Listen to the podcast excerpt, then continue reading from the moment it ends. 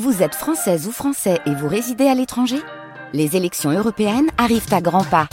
Rendez-vous le dimanche 9 juin pour élire les représentants français au Parlement européen.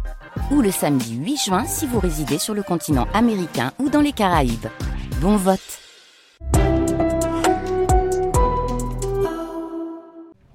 Je sais pas du tout.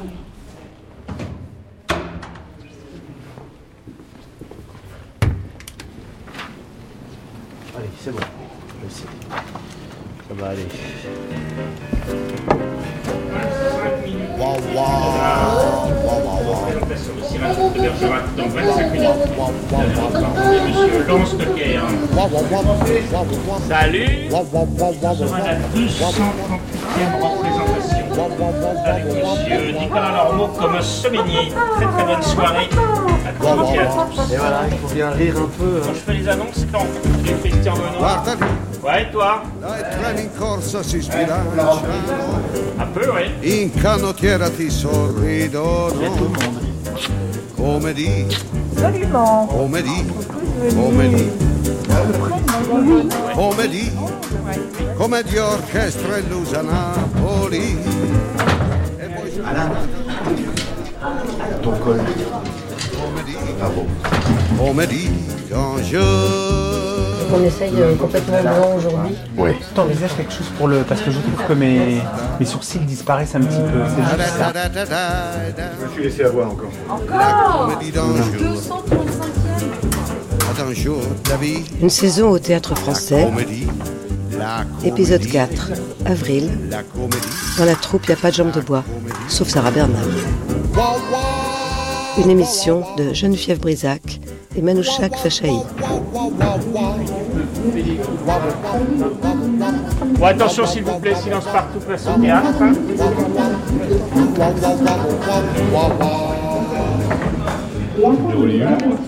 Non, non, je vois.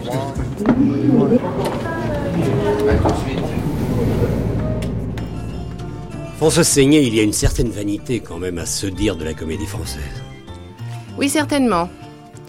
Certainement. C'est très curieux parce que c'est une maison qui est à la fois très enviée et très décriée à la fois. C'est, c'est une très grande maison. C'est une maison dont on veut toujours penser qu'elle est, qu'elle est vétuste parce qu'évidemment, elle, date de plus de 300 ans. Or, les gens qui se sont passés le flambeau de génération en génération, d'emploi en emploi, de comédiens, de comédiennes, en d'autres jeunes comédiens, comédiennes, je m'en aperçois, la relève est assurée, c'est par certains, avec certaines jeunes personnes étonnantes. Ce flambeau euh, qui fait que toujours euh, nous vivons dans notre temps, avec les aspirations de notre temps, avec les relectures de notre temps. Et bon, je compare ça toujours à une chose absolument idiote, mais quand euh, un pâtissier a une très grande recette d'un gâteau admirable, euh, ça n'empêche pas que 300 ans après, si la pâtisserie existe toujours, le gâteau est servi toujours frais. Mais c'est normal qu'on puisse décrier parce que les institutions, elles sont faites pour cela. C'est-à-dire qu'on ne peut pas quand même se mettre toujours à genoux. Oui, bien entendu. Il faut qu'elles restent, ou plutôt qu'elles se mettent au goût du jour. Alors vous avez été longtemps en déshérence. Aujourd'hui, vous avez un nouveau patron. Oui. Alors on s'en sort bien lorsque quelqu'un vient tout d'un coup, comme ça, perturber un peu les vieilles habitudes. Je ne sais pas. Antoine Vitesse n'est pas de la maison. Non, il n'est pas de la maison, mais je, je ne pense pas qu'il perturbera euh, vraiment les, les vieilles habitudes. D'abord, je crois qu'il n'y a jamais eu de vieilles habitudes à la comédie française. Excusez-moi, mon cher monsieur Chancel, mais là aussi c'est un cliché. Ah bon? Oui, oui, oui, certainement. Il n'y a pas de vieilles Mais habitudes. vous y êtes tous depuis si longtemps. Ben, pas, excusez-moi, mais je n'ai pas plus de 300 ans, vraiment. Mais la comédie française, elle, oui. Oui, bien sûr, nous ne sommes que des oiseaux de passage et c'est ça qui est absolument magnifique. C'est pour la continuer à la faire vivre et à la maintenir dans ce qui est absolument exceptionnel au monde.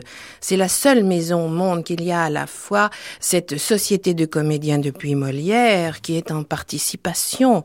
Alors, nous n'avons qu'une voix de, de, de, direction qui est tout à fait particulière en fin d'année, mais euh, évidemment, nous avons un administrateur nommé par le président de la République et par le ministère de tutelle.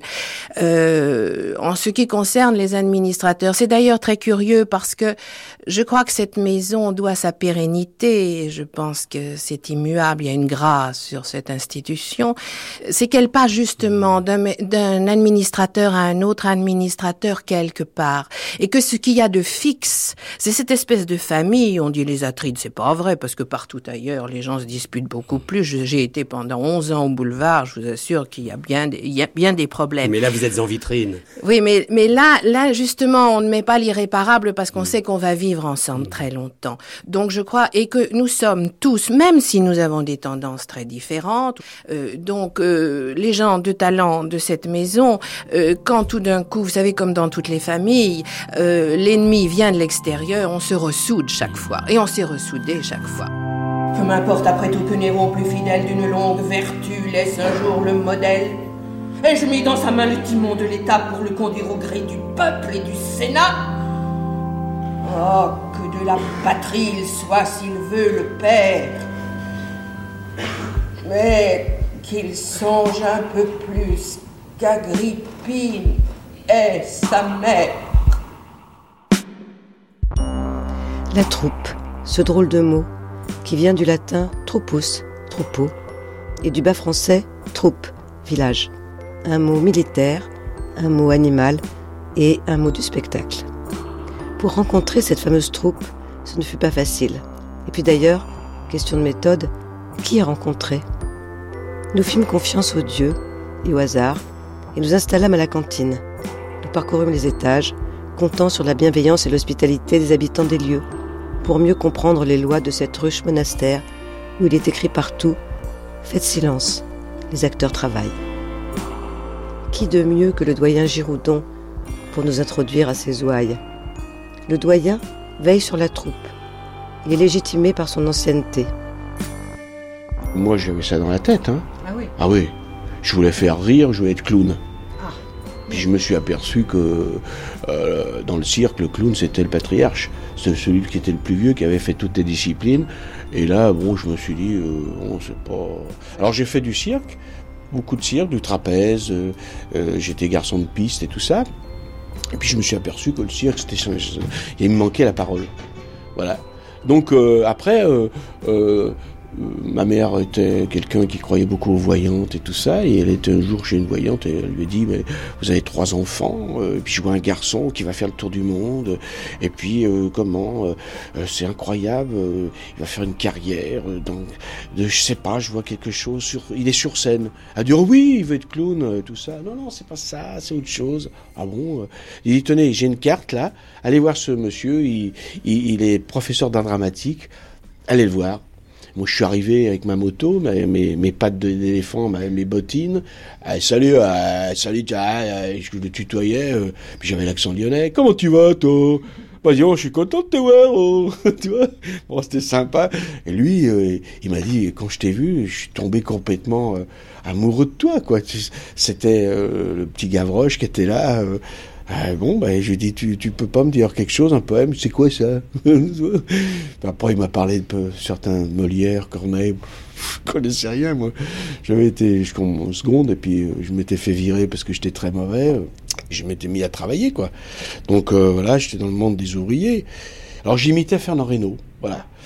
Donc là, euh, j'ai commencé un petit peu à lui montrer des choses, et puis bon, bah, c'était sympathique.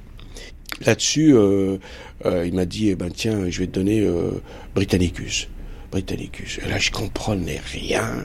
Il m'a donné euh, la Croix-Rouge, Narcisse, et doge sur sa foi, la prendre pour arbitre entre son fils et moi? Alors, c'était ça, quoi. Hein. Alors, oui, oui, c'est sympathique. Mais il me disait, il y avait quelque chose qui se passait quand même. Il y avait quelque chose, on ne sait pas. Il m'a dit, il me donnait poil de carotte. Et alors là, poil de carotte, moi, c'était mon problème avec ma mère, euh, c'était ça, quoi. Et d'un seul coup, euh, je donne poil de carotte, la scène avec le père, et là, d'un seul coup, la, scène, les gens pleurent dans la salle. C'était bouleversant, quoi. Il m'a dit, tu peux pas savoir, tu, tu disais le texte, tu le disais plus, tu le vivais. Euh, Et euh, moi, c'était pour moi très très simple. Hein. Donc il s'est dit, ce mec, il a quand même quelque chose. Donc j'avais pas d'argent. Et je dis, moi, je peux pas, je peux pas vous payer. Ma mère aussi, elle pouvait pas à l'époque. Elle venait de divorcer avec mon père. Donc il m'a dit, écoutez, il n'y a pas de problème, je vais te garder, mais je tu ne payeras pas. La, la seule chose, c'est que je te, je- le dimanche, je t'emmènerai avec moi et tu feras, on va faire des galas, ce qu'on appelait des galas. Donc euh, je venais, puis euh, avec mon chapeau et je faisais Fernand Reynaud, quoi. Donc euh, il- il- il- je le payais un peu comme ça, voilà. voilà. Donc, euh, Fernand Reynaud, enfin Gérard Giraudon, euh, donc vous faisiez des galas le dimanche, et puis euh, donc vous êtes entré au conservatoire et vous êtes entré à la Comédie Française. Et au début, Je ils vous ont au énervé. conservatoire de Lyon. Après, je suis, je suis parti à Paris avec les copains. On est parti une quinzaine, je vous dis. Puis j'ai présenté le conservatoire après le centre de la rue Blanche. Ah, un an. fait la rue Blanche Je suis un an, un an à la rue Blanche et euh, je suis rentré euh, pour le conservatoire. Et à- en, en seconde année, euh, Jean-Pierre Miquel, qui était euh, directeur de l'Odéon, à l'époque, a, a décidé de monter un Calafert, Louis Calafert, et il a décidé de monter euh, les, les Teach avec les gens du français, au Petit Odéon. Et donc, euh, il a demandé à Denis Jean, à Boutet, Jean-Luc Boutet et à Catherine Yegel, et à Francis Perrin, euh, qui venait de rentrer dans la maison.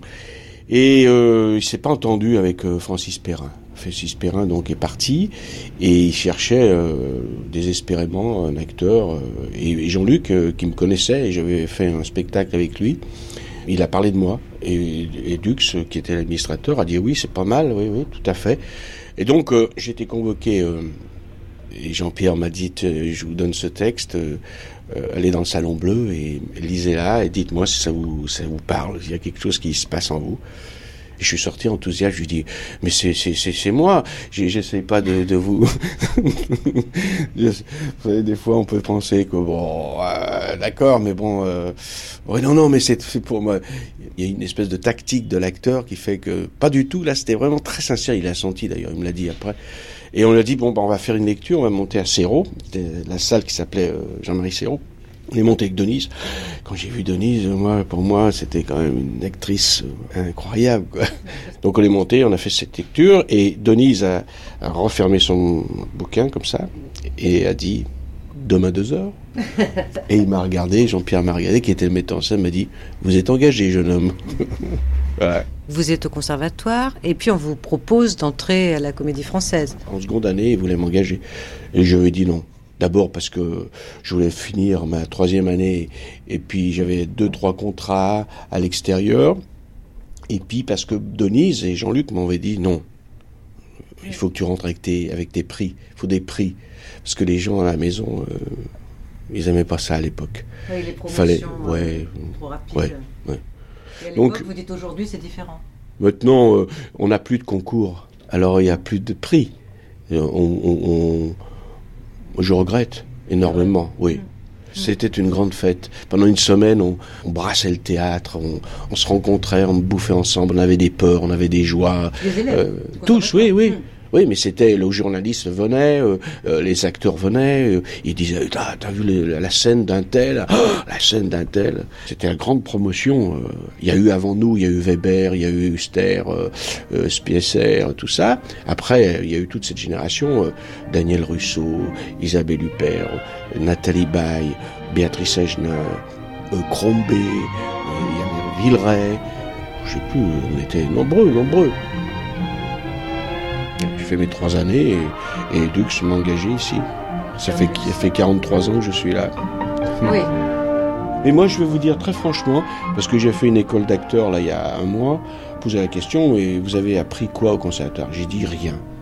Mais c'était vrai.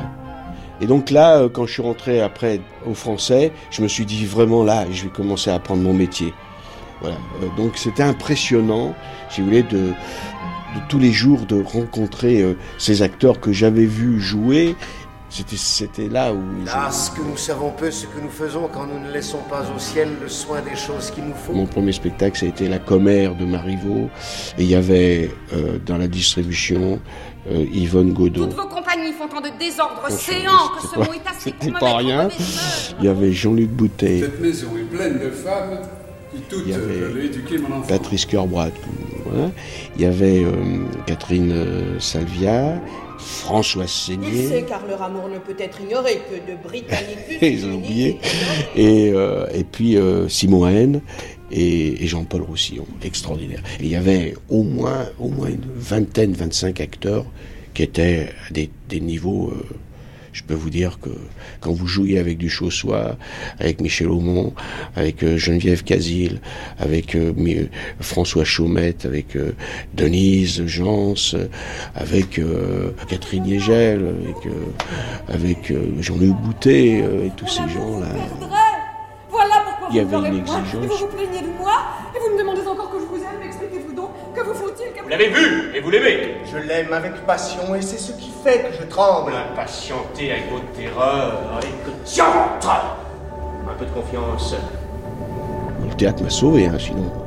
Un petit voyou, hein, j'étais un voyou. Hein. Je me posais des questions, qu'est-ce que je vais faire de ma vie euh, Pour moi, le théâtre, c'était pas sérieux. C'était trop, on s'amusait, je m'amusais.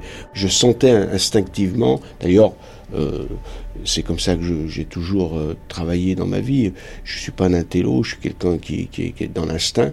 Mes rôles, je travaille comme ça, je les sens euh, comme ça, je les, je les amène à moi comme ça. D'ailleurs, souvent les rôles, je les trouve physiquement dans le corps. Donc, si vous voulez, après ça, évidemment, je sens différemment les choses. Quand je suis rentré dans la maison, ça me faisait peur. Elle faisait peur, cette maison. J'ai pas fait d'études, moi. Alors je me disais, comment tu vas t'exprimer Et comment tu vas écrire une lettre? Je faisais des fautes. Euh, il a fallu que je bosse là-dessus, quoi. Et depuis que je suis doyen, euh, j'envoie des mails tous les jours. Quand je suis devenu doyen, ça a été encore un truc qui m'est tombé sur la tête. Que moi, jamais je pensais qu'un jour je serais doyen. C'était pas possible. Parce qu'avant moi, il y avait plein de gens, puis d'un seul coup, le destin a fait qu'il y a eu des morts, et puis des gens qui sont, ont été renvoyés, et d'un seul coup, on me dit, t'es doyen, toi? Il y a eu, il y a eu Samy qui, qui est partie parce qu'elle était euh, 40 ans, elle en avait marre. Je la comprends. Euh, Fersen, euh, elle est passée doyenne, elle est morte. Après, il y a eu euh, Yegel.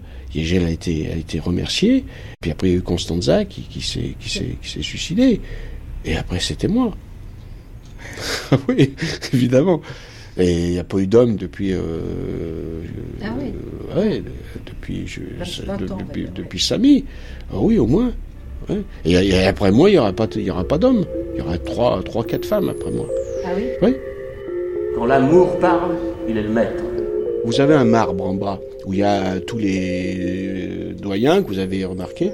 Et bon, ben, le premier doyen, c'est qui? C'est Molière. Mais c'est faux. Il était déjà mort. Il était déjà mort. Et il n'aurait jamais accepté d'avoir cette. euh, non, non, pas le marbre. Il n'aurait jamais accepté de, de- de- de cette réunion des, des- des Italiens et des Français. Il aurait dit non. Vous croyez Ah ouais, c'est sûr. Ça, j'en suis persuadé, moi. J'y étais alors. C'est quoi être doyen de la comédie française, Christine Fersen ça, ça veut dire euh, une charge de travail, euh, des responsabilités Oui, c'est une charge de travail, Oui. c'est des responsabilités. Et en même temps, c'est du temps, du temps normalement qui devrait être consacré aux autres, à leur écoute. euh, mais tous n'ont pas non plus envie d'être entendus par le doyen. Euh, un doyen, c'est comme un administrateur. euh, Il y a des gens qui vous adorent, il y a des gens qui vous détestent et le disent. Enfin, ils n'ont pas besoin de le dire, on le sent très bien. euh. Donc, ça serait comme une sorte de de de charge d'âme euh, de la troupe, quoi, d'une certaine façon. Bon, si ça veut dire quelque chose. Christine Fersen a été doyen. Elle a cette voix de tragédienne. Elle a toujours refusé un monde trop petit et trop lâche pour elle. Elle s'est sentie charge d'âme. Âme, c'est un mot qui lui allait bien. Il est certain que son âme flotte ici. La charge d'âme obéit à des règles compliquées, un palimpseste de règlements anciens. Une émission de Madame Béatrix Dussan. Et c'est Béatrix Dussan, notre guide dans la première émission, qui va nous les expliquer. Mise en page de Pierre Duflot. En 1803, je parle de mémoire en ce moment, je fais peut-être une erreur de date parce que je suis fâché avec les dates. Mais je crois bien, je ne crois pas me tromper, c'est 1803 ou 1804. Ce sont des comédiens qui se sont associés, qui ont signé un contrat privé chez un notaire. Cela sous l'incitation de l'État, bien sûr. Et ensuite, cette société a eu la protection de l'État, une subvention de l'État, une surveillance de l'État tout à fait normale, puisqu'il y a mission publique à remplir et euh, subvention versée. Ce contrat qui a été signé pour la première fois, je crois bien décidément que c'est 1804, euh, chez un notaire, il est encore chez le successeur de ce notaire, dont l'étude est rue de Villers-Sexel. Et chaque nouveau sociétaire qui signe vient signer un énorme volume où en tête il y a le texte de ce premier contrat. Et puis les premières signatures. Et puis des feuilles, des feuilles, des feuilles, des feuilles supplémentaires où l'on a fait signer au fur et à mesure les nouveaux associés. Un associé qui entre dans la société maintenant signe une association avec Talma, avec Mars, avec Rachel, avec Go, avec Augustine Brand. Il n'y a pas rupture. C'est encore une fois, et c'est un contrat privé. Je vous dis cela tout bas, en confidence. Ça vous permettra de briller dans les discussions, de faire des paris, qui sait. Peut-être de vous engager dans l'émission du gros lot, on ne sait jamais. À l'époque où j'y suis entrée, c'était un contrat de deux ans à l'essai.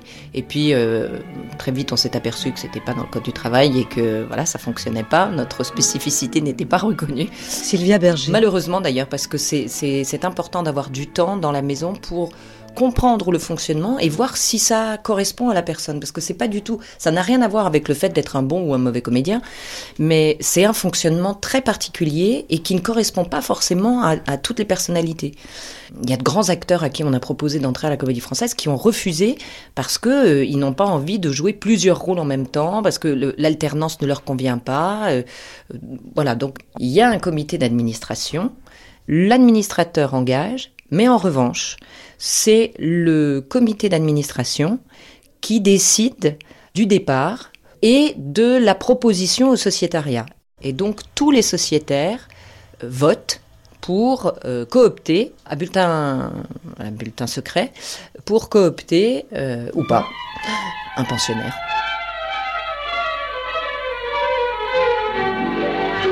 Je réponds aujourd'hui à une très longue lettre d'une de mes amies du dimanche qui se trouvait être en même temps, elle n'est pas la seule d'ailleurs, une très fervente amie de la comédie française. Voici la question. Pourriez-vous nous expliquer la différence qu'il y a entre un sociétaire et un pensionnaire? Eh bien, chère madame, nous allons, si vous le voulez bien, faire un peu de, de dictionnaire et tâcher de vous expliquer ce que c'est que les sociétaires et les pensionnaires dans des troupes qui étaient alors peu nombreuses du temps de Molière, la troupe comportait peut-être 12 ou 14, 15 personnes au plus, on ne songeait à engager un nouveau sociétaire que si le sociétaire qui tenait l'emploi mourait ou prenait sa retraite parce qu'il était trop âgé ou qu'il était malade. Quand je dis prenait sa retraite, c'était un peu particulier c'était le sociétaire qu'on engageait à la place du partant qui, lui, devait servir pension à son prédécesseur. Alors euh, le roi dit, mais qu'à cela ne tienne, je vais vous aider à les payer. Je vais leur servir une pension. Ce sont ces stagiaires, ce sont ces débutants, en instance, en instance un peu longue, pour entrer dans la société, qui furent appelés acteurs à la pension, et le pauvre pensionnaire est un peu comme un oiseau sur la branche. Il arrive d'ailleurs qu'il y reste très longtemps sur cette branche-là, et il y a déjà bien des années que des pensionnaires ont fait carrière toute leur vie comme pensionnaires sans entrer dans la société. Pensionnaire, sociétaire, ça rime, et nous sommes dans un théâtre où l'on dit des vers. Donc, une fois qu'on devient sociétaire, on a un contrat de 10 ans, mais qui tient compte des années de pensionnariat. Donc, premier contrat de sociétaire terminé, donc au bout des 10 ans, les contrats de sociétaire sont de 5 ans. Parce que peu de gens savent, parce qu'ils croient très souvent, même dans le métier, qu'on est sociétaire à vie. Mais pas du tout, on n'est pas du tout à vie. Euh, et c'est très sain, ça permet de renouveler la troupe. Donc euh, les contrats sont de 5 ans jusqu'à 30 ans de maison. Et une fois qu'on a dépassé 30 ans, c'est tous les ans. Alors il y a un quota, il y a un quota, on ne peut pas être plus de 40 sociétaires et on ne peut pas non plus avoir plus de 30 pensionnaires. Le, quota maximum des, acteurs c'est 70. Là, on l'a pas atteint. euh, Il y, a, eu des départs, euh, euh, il y a eu des contrats qui n'ont pas été renouvelés, et, et- et du coup, je crois qu'on doit être à peu près 65, quelque chose comme ça. Vous savez que les comédiens, pareil en cela en beaucoup d'autres gens, ont un peu le goût de la gloire, bien sûr, le goût des honneurs aussi, le goût de la hiérarchie. Je ne crois pas que nous soyons les seuls. Si je feuillette les fables de La Fontaine ou les mémoires de Saint-Simon, je vois que les questions de préséance ont toujours causé beaucoup, beaucoup de complications dans les relations humaines. Rappelez-vous la fable des deux chèvres de La Fontaine, et à savoir laquelle passerait la première sur le pont, et qui tombèrent toutes les deux à l'eau. Eh bien, inutile de vous dire que le sociétariat, correspondant à une consécration de la valeur, de l'importance de la situation, du succès auprès du public et auprès des camarades, le sociétariat les rendait enfin très fiers. Et que il, comment dirais-je, il faisait sentir volontiers la distance aux pauvres petits pensionnaires. Il y a eu cette évolution, euh, heureusement d'ailleurs. On rentrait dans la maison. euh, Gérard Giroudon. Il fallait avoir euh, costume, euh, cravate. Il fallait saluer les anciens. Il, il fallait laisser passer les sociétaires dans l'ascenseur. On n'avait pas le droit d'aller au foyer. Moi, c'était la fin tout ça. C'était 74, donc voilà. Mais il y avait encore cette chose où une espèce de chose hiérarchie où maintenant, mais les anciens reviendraient, mais ils, seraient fous de douleur. Ils diraient mais qu'est-ce que c'est que ces petits cons là, dégagés? Quand je suis entrée dans cette maison, il y avait des clans. Euh, Comme toujours, les, les- les anciens et les modernes, on pourrait dire à peu près, ça se résumerait à peu près à ça. Mais du coup, il y avait un esprit, parfois, de la part de certains, un peu revanchard. Les plus anciens partant, ceux qui avaient mis beaucoup de temps pour arriver enfin à- à- au grand rôle et puis, et puis au, au comité d'administration, donc au pouvoir, en tout cas dans, le fantasme collectif. Du coup, bah, à leur tour, serraient un peu les coudes pour empêcher que les, suivants euh, n'arrivent. Ou, en tout cas, la porte était très étroite. Ce qui a changé, c'est que les premiers rôles, alors évidemment les jeunes premières, euh, quoique si on remonte à beaucoup plus longtemps, c'était probablement des, des, des dames âgées de 60 ans qui continuaient à les jouer, mais et pas forcément mal. Je sais plus qui disait que il lui avait fallu 80 ans pour jouer un, un jeune homme de 20 ans et que la, plus grande difficulté qu'il avait eue, c'était de jouer la jeunesse, justement. La simplicité de la jeunesse. Donc, le cinéma, la télévision a évidemment révolutionné aussi le théâtre et fait que ce sont parfois, souvent maintenant, de très jeunes acteurs qui jouent des premiers rôles. Donc ça change beaucoup la donne. Et puis, depuis quelques années, les plus anciens sont partis ou ont été remerciés. Mais du coup, l'esprit de troupe est radicalement différent. Il y a une plus grande, j'ai l'impression qu'il y a une plus grande fluidité, il y a quelque chose qui circule beaucoup plus entre les acteurs euh, de tous âges. De toute façon, euh, cette maison euh, est depuis 300 ans et restera pour toujours une, euh, une machine à fantasmes incroyable. Incroyable. Loïc Corbery. Et euh, je pense que aussi euh, à l'extérieur, on, on se souvient, on se rappelle, on, on parle sur, de tout ce qui peut coincer, de tout ce qui, de toutes les frictions qu'il peut y avoir. Mais euh, la réalité, elle est toute autre. On a toujours l'impression que cette troupe est figée, qu'elle est, euh, elle est une et indivisible. Cette troupe existe depuis 300 ans, elle est en vie, elle reste vivante depuis 300 ans parce qu'elle se renouvelle sans cesse, elle se régénère sans C'est cesse. cet élevage de corps, quoi. Le corps, un corps qui change ses cellules, qui, euh, qui bouge tout le temps. Oui, sauf que le corps un jour meurt. Euh, cette troupe-là n'est pas morte parce que sans arrêt, à chaque nouvelle génération de spectateurs, à chaque nouvelle génération d'acteurs, elle accueille en son sein cette énergie euh, vive et, et neuve et forte. Et évidemment, pour que des gens arrivent, il faut que des gens partent. Donc c'est un, comme ça un cycle de vie perpétuel qui ne s'arrête jamais. Chaque année, chaque année, deux, trois nouvelles personnes arrivent et deux, trois nouvelles personnes partent. Il y a celles et ceux qui sont partis. Vous avez aujourd'hui, Isabelle, 18 ans, vous êtes de la comédie française, vous appartenez à cette illustre maison. Isabelle Adjani. Mais vous vous considérez comme une comédienne Et seulement comme une comédienne? Euh, je préfère être considérée comme une comédienne à partir du moment où je me trouve sur un plateau. J'ai joué dans ma vie Jean Marais, ou Shakespeare, ou Racine, ou Molière, ou Cocteau. Non, parce qu'on fait souvent le comparatif entre Oh. Annie Girardot Ah oui, et Jeanne Annie Moreau. Girardot. Ce qu'elle a fait exactement, je l'ai fait. C'est-à-dire, elle est rentrée au conservatoire, j'en suis entrée, elle en est sortie, j'en suis sortie, elle rentre au français.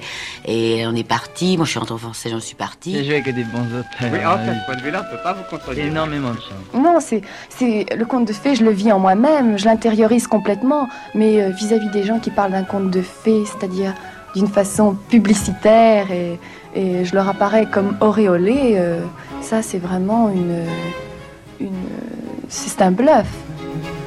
Il y a ceux qui ont aimé et poursuivi leur vie ici, ou ailleurs, dans le théâtre, pour le théâtre, comme Michel Galabru, parce que c'est bien plus beau lorsque c'est inutile.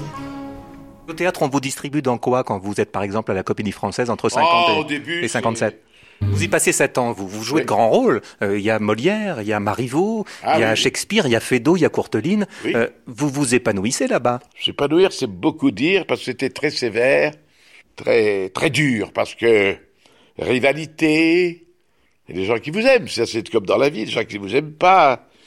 Donc, euh, ouais, on, gagnait très peu, on gagnait valeurs de 300 francs par mois. Je marchais à pied pour venir aux Français, hein.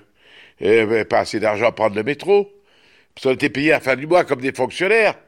Alors on allait chez le caissier, là. Vous savez, à partir du 28, ils vous payaient quelquefois le 28, le 29, quelquefois le 30, quelquefois le premier, enfin. Il y avait 4-5 jours, là, dramatiques. C'est pour ça que vous êtes parti? Oui, je, ah, pas pour ça, je suis pas parti pour ça. Je suis parti parce que dans Paris Presse, qui était un journal de l'époque, un critique disait Le premier prix ne veut rien dire. Qui se souvient encore du premier prix de Michel Galabru? Oh puteborgne Ça n'a fait qu'un tour. Trois jours après, je donnais ma démission. Et je dis, il a raison. Là, vous comprenez? Dans notre métier, il faut être connu. Celle qui indique le temps à la télévision est plus connue que celle qui joue Phèdre à la Comédie Française.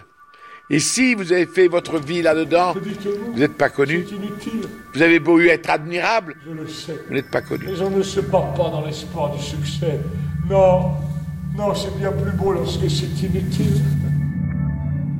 C'est à ceux qui sont ici, les acteurs d'aujourd'hui et de demain, que nous sommes allés parler de leur âme, comme on dit en Russie. 98. J'ai 98. Donc ouais. on n'est pas loin des 20 ans. Hmm. Ah. Ah. J'ai fait un chemin euh, relativement classique. Moi, je viens de province, de Dijon. Euh, enfin, à côté de Dijon. Et puis, euh, j'étais pas très doué pour les études. Et j'ai eu un, un directeur d'école qui s'appelle Monsieur Rameau, euh, qui a eu une, Jérôme Pouli. l'idée absolument euh, saugrenue de me faire inscrire euh, dans un cours de théâtre à Paris. Parce que je faisais des, je faisais des, ouais, des singeries et euh, un peu de théâtre effectivement au collège. Et je sais pas, il a dû déceler en moi euh, une petite graine euh, d'acteur. Et donc il a dit à mes parents, mais qu'il arrête de faire ses études et on va l'inscrire euh, au cours Florent. Et c'est lui-même qui m'a inscrit au cours Florent. Chose absolument incroyable pour un professeur de collège quand même. Et voilà, donc je suis monté à Paris, j'ai fait un stage à l'école Florent, et puis j'y suis resté. Et puis ensuite j'ai fait un an à la rue Blanche, qui est euh, l'ENSAT en fait, qui est maintenant à Lyon. Et j'y suis resté un an, et c'était sous l'éducation nationale. Et donc j'avais l'impression de retourner à nouveau à l'école, parce qu'on nous mettait des notes, ça me plaisait pas trop. Alors du coup j'ai passé le conservatoire. Voilà. Je suis rentré au conservatoire, j'y suis resté deux ans. J'ai eu comme professeur Muriel Mayette et, et Catherine Yegel. Et puis à la fin de mon conservatoire, en fait, elles montaient toutes deux euh, la saison d'après, euh, chacune une pièce. Muriel Mayette, euh, c'était un, un Feydeau qui était chat en poche. Et puis Catherine Yegel montait Georges Dandin. Et en fait, euh, elles ont profité euh, de cette occasion pour me faire engager à la Comédie Française. Ouais, donc c'était un complot de femmes. C'est comme, comme tout le temps pour les, les, les acteurs qui se font engager à la comédie française, on dépose pas son CV. On est repéré, on est vu. euh, là, c'est un des comédiens euh, euh, qui devait jouer dans, dans, la pièce de Catherine Yegel qui partait, c'était Gilles Privat. Donc je lui dois beaucoup à Gilles en fait, d'une manière très indirecte, qui a décidé de partir du français Et puis elle ne voyait pas, elle n'arrivait pas à trouver de, de, comédien pour le, le remplacer dans le rôle de Lubin, comme elle l'entrevoyait au départ. Et donc voilà, j'étais au bon moment, au bon endroit, avec les bonnes personnes. Et c'est un peu ça aussi, euh, la, la magie euh, à la fois des, des rencontres de théâtre et puis euh, surtout et particulièrement de, de la comédie française. Donc là, vous êtes pensionnaire, ça on est en 98. Voilà, je suis pensionnaire Pour un an. euh, pour un an. Et puis euh, encore pour un an. Mm. Et puis encore à nouveau pour un an. Et puis je monte comme ça euh, les échelons jusqu'à être proposé effectivement au sociétariat cinq ans après, coopté par euh, la Société des comédiens français. Et je pense que ce temps, malgré tout, est, pas mauvais non plus. Euh, je trouve que on est dans une dans une société qui va de plus en plus vite. Euh, donc on est en permanence à courir après tout, après le temps. Et, je pense que c'est bon aussi pour un pensionnaire de pouvoir prendre le temps de s'inscrire à l'intérieur de cette maison et d'être proposé au bout de 7 ou 8 ans. Euh, c'est pas un mal en soi. Moi, je sais, que je fais plus jeune que mon âge, donc euh, j'ai pu rentrer pour jouer entre guillemets des rôles de jeune première, mais j'avais déjà une expérience puisque je suis rentrée, j'avais 30 ans. Mais il y a beaucoup de, de jeunes acteurs qui rentrent tout de suite après l'école. Suliane Brahim. Et ça, je sais pas euh, si j'aurais pu le faire. Vous voulez dire que vous savez pas si vous auriez accepté?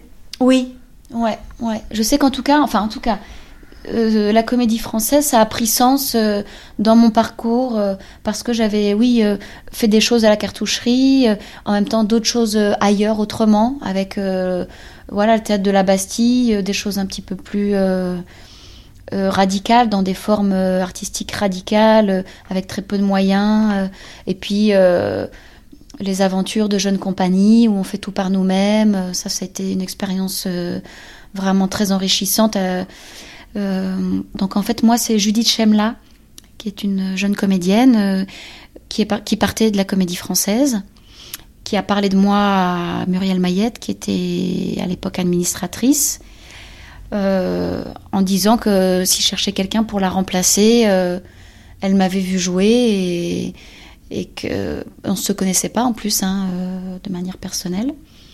Donc elle a dit mon nom et puis Muriel Mayette m'a appelé. J'ai passé des auditions avec Catherine Yegel. Je pense qu'on était euh, peut-être cinq comédiennes. Et j'ai été choisie euh, par Catherine Yegel qui à l'époque montait l'avare de Molière avec Denis Podalides. Voilà, donc c'est comme ça que je suis rentrée. Et puis j'ai dû euh, euh, remplacer Judith Chemla dans toutes les créations dans, dans lesquelles elle, était. Ce qui fait que quand je suis rentrée, euh, j'avais à la fois des créations et en même temps des reprises de jolis rôles dans des très, très beaux spectacles. Donc c'était une année assez riche parce que j'ai eu beaucoup beaucoup de travail tout de suite avec des choses très différentes. Donc j'avais l'impression de pouvoir euh, me présenter pleinement euh, à la troupe. Clément, Hervieux Léger. En fait, euh, j'ai un parcours un peu singulier par rapport à, à d'autres comédiens entrés dans cette maison, puisque euh, je suis quand même un des, des rares à ne pas avoir fait le Conservatoire national. Et puis, c'était Marcel Bozonnet qui était l'administrateur. La politique de Marcel, elle était plutôt d'engager des gens comme euh, auxiliaires, c'est-à-dire sur une durée euh, donnée, et puis, euh, en gros, de voir si ça me prenait avec la troupe, parce que c'est pas si évident. Enfin, rentrer à la comédie française, c'est pas, euh, ça va pas de soi. Il y a des gens pour qui ça marche très bien, avec qui euh, l'alchimie se fait. Enfin, le, euh, je sais pas, la, greffe, si on, si on veut parler botanique, mais c'est pas toujours le cas. Donc lui, il avait un peu cette idée-là. Et à la fin de l'année, en fait, il fallait qu'il engage une fille et un garçon. Et il a un peu regardé les gens qu'il avait eus au cours de cette année. Et en fait, son choix s'est porté sur Léonie Simaga et moi. Mais la politique de Marcel aussi, elle était double. Elle était aussi de nous faire rentrer pour des rôles, pas de nous faire rentrer pour des petites choses et puis de voir un peu comment ça. Donc euh, il a dit bah voilà, on va engager ces, ces deux acteurs, mais il faut qu'il y ait vraiment un rôle pour eux qui leur convienne à ce moment-là. Et euh, Léonie est rentrée pour jouer l'infante du Cid, et moi je suis rentrée pour jouer Cébès de Tête d'Or, voilà, que montait Anne Delbé. Moi je rêvais de jouer ça. Je vais être honnête. Oui. Euh, je, je- je voyais ce lieu comme un lieu ennuyeux Mm. et poussiéreux. Christian Eck. Je n'avais aucune envie euh, de rentrer à la comédie française. Je, je viens d'un théâtre moins, moins verbeux, je viens plus du visuel. J'ai fait du cirque, j'ai fait de la marionnette. euh, je viens du théâtre euh, assez expérimental aussi. euh. donc pour moi, c'était un classicisme sans intérêt. Et donc, quand, quand j'étais jeune, je devais avoir euh, 12-13 ans, je crois. Comme je suis bruxellois, ma mère, euh, de temps en temps, me, m'emmenait passer un week-end à Paris pour ma culture générale. Et donc, on prenait le train, on arrivait le vendredi soir, on partait le dimanche soir. Et elle m'organisait toujours un, un programme bien chargé, c'est-à-dire musée euh, la journée et euh, théâtre le soir. Et la première fois qu'elle m'a emmené euh, à la Comédie Française, c'était pour voir un Molière, dont j'ai oublié le titre. Mais je sais qu'après ma journée de musée, je me suis assis, j'ai regardé cinq minutes et je me suis endormi. Voilà. Alors donc vous arrivez finalement comment est-ce que vous êtes arrivé alors après ce- ces années expérimentales euh, En fait, c'est Muriel Maillette, euh, donc l'administrateur précédent, en 2008, qui m'a téléphoné. Je ne savais même pas euh, qui était cette dame. Donc elle a dû se présenter en détail pour que je visualise qui, qui elle était, quelle était sa fonction. Elle m'a proposé de rentrer à la Comédie Française. À l'époque vous étiez euh, À l'époque, je travaillais dans la compagnie de Philippe Gentil, qui était un marionnettiste. bien sûr. Et je jouais euh, un de ces spectacles euh, au théâtre du Rond-Point. Un, un théâtre dans lequel j'ai beaucoup joué avant de rentrer ici. Et ben, ça m'a un petit peu effrayé. Je n'avais pas, apparemment pas très envie, mais quand même, euh, il y a quand même une résonance quand on entend comédie française. Il y a quelque chose, il y a une sorte d'honneur qui, qui, qui fait partie de la troupe et quelque chose d'honorable. Et je me dis, je me suis dit, euh, c'est pas quelque chose qu'on refuse. Bon, je suis un peu iconoclaste quand je dis euh, ça faisait pas partie d'un rêve de, de rentrer à la comédie française. Ça n'empêche que la première fois que j'ai foulé le plateau de Richelieu, j'avais le trouillomètre à zéro. C'était quand même extrêmement impressionnant. Tout ce poids de l'histoire, euh, voilà. Et puis, euh, moi, avant que j'étais en Belgique, c'est propre à la Belgique d'ailleurs, on aime bien tordre les choses. On n'a aucun respect pour les auteurs, les grands auteurs morts parce que le français euh, nous appartient moins. J'ai découvert ici le classique. Mais le classique, pas comme, euh, pas comme je l'imaginais. Bah, les débuts, c'est oui, déjà quand je suis arrivée à Paris, c'était j'ai je suis venue pour remplacer quelqu'un euh, dans une mise en scène d'Andréane Brine qui était euh, à Marie Dial d'Oscar Wilde au théâtre Antoine. Françoise Gillard. Donc euh, je suis venue un peu à Paris, un peu par hasard. Donc je savais pas le temps que j'allais y rester. J'ai joué ce spectacle pendant un an. Donc moi je suis d'abord rentrée par le biais du théâtre privé. Et de là je suis entrée directement à la Comédie Française finalement dans, dans cette maison dont je ne connaissais rien. Vous aviez été au théâtre en Belgique. Oui, moi j'ai fait mes études au Conservatoire royal de Bruxelles. J'avais déjà commencé à travailler professionnellement pendant que je faisais mes études. Et donc pour moi c'était la vie euh, du théâtre mais belge. Donc euh, bien éloignée de, tout ce qu'on peut vivre ici à Paris. Je me souviens quand Jean-Pierre Miquel, qui était l'administrateur à l'époque, m'a proposé d'entrer. Euh, je lui ai demandé pour réfléchir. Maintenant, je ris quand je repense à ça parce qu'il a eu un petit air. C'était quelqu'un qui avait, qui était très pince sans rire, et il m'a dit oui, mais pas trop longtemps. J'étais un peu sauvage, ça me faisait un peu peur. Je me disais mais mais ça veut dire que je pourrais pas faire autre chose ailleurs? Enfin donc tout ça m'avait paru un petit peu paniquant. Et, et, et ce qui m'a décidé, c'est de me dire euh, l'aventure du, du groupe, je pense.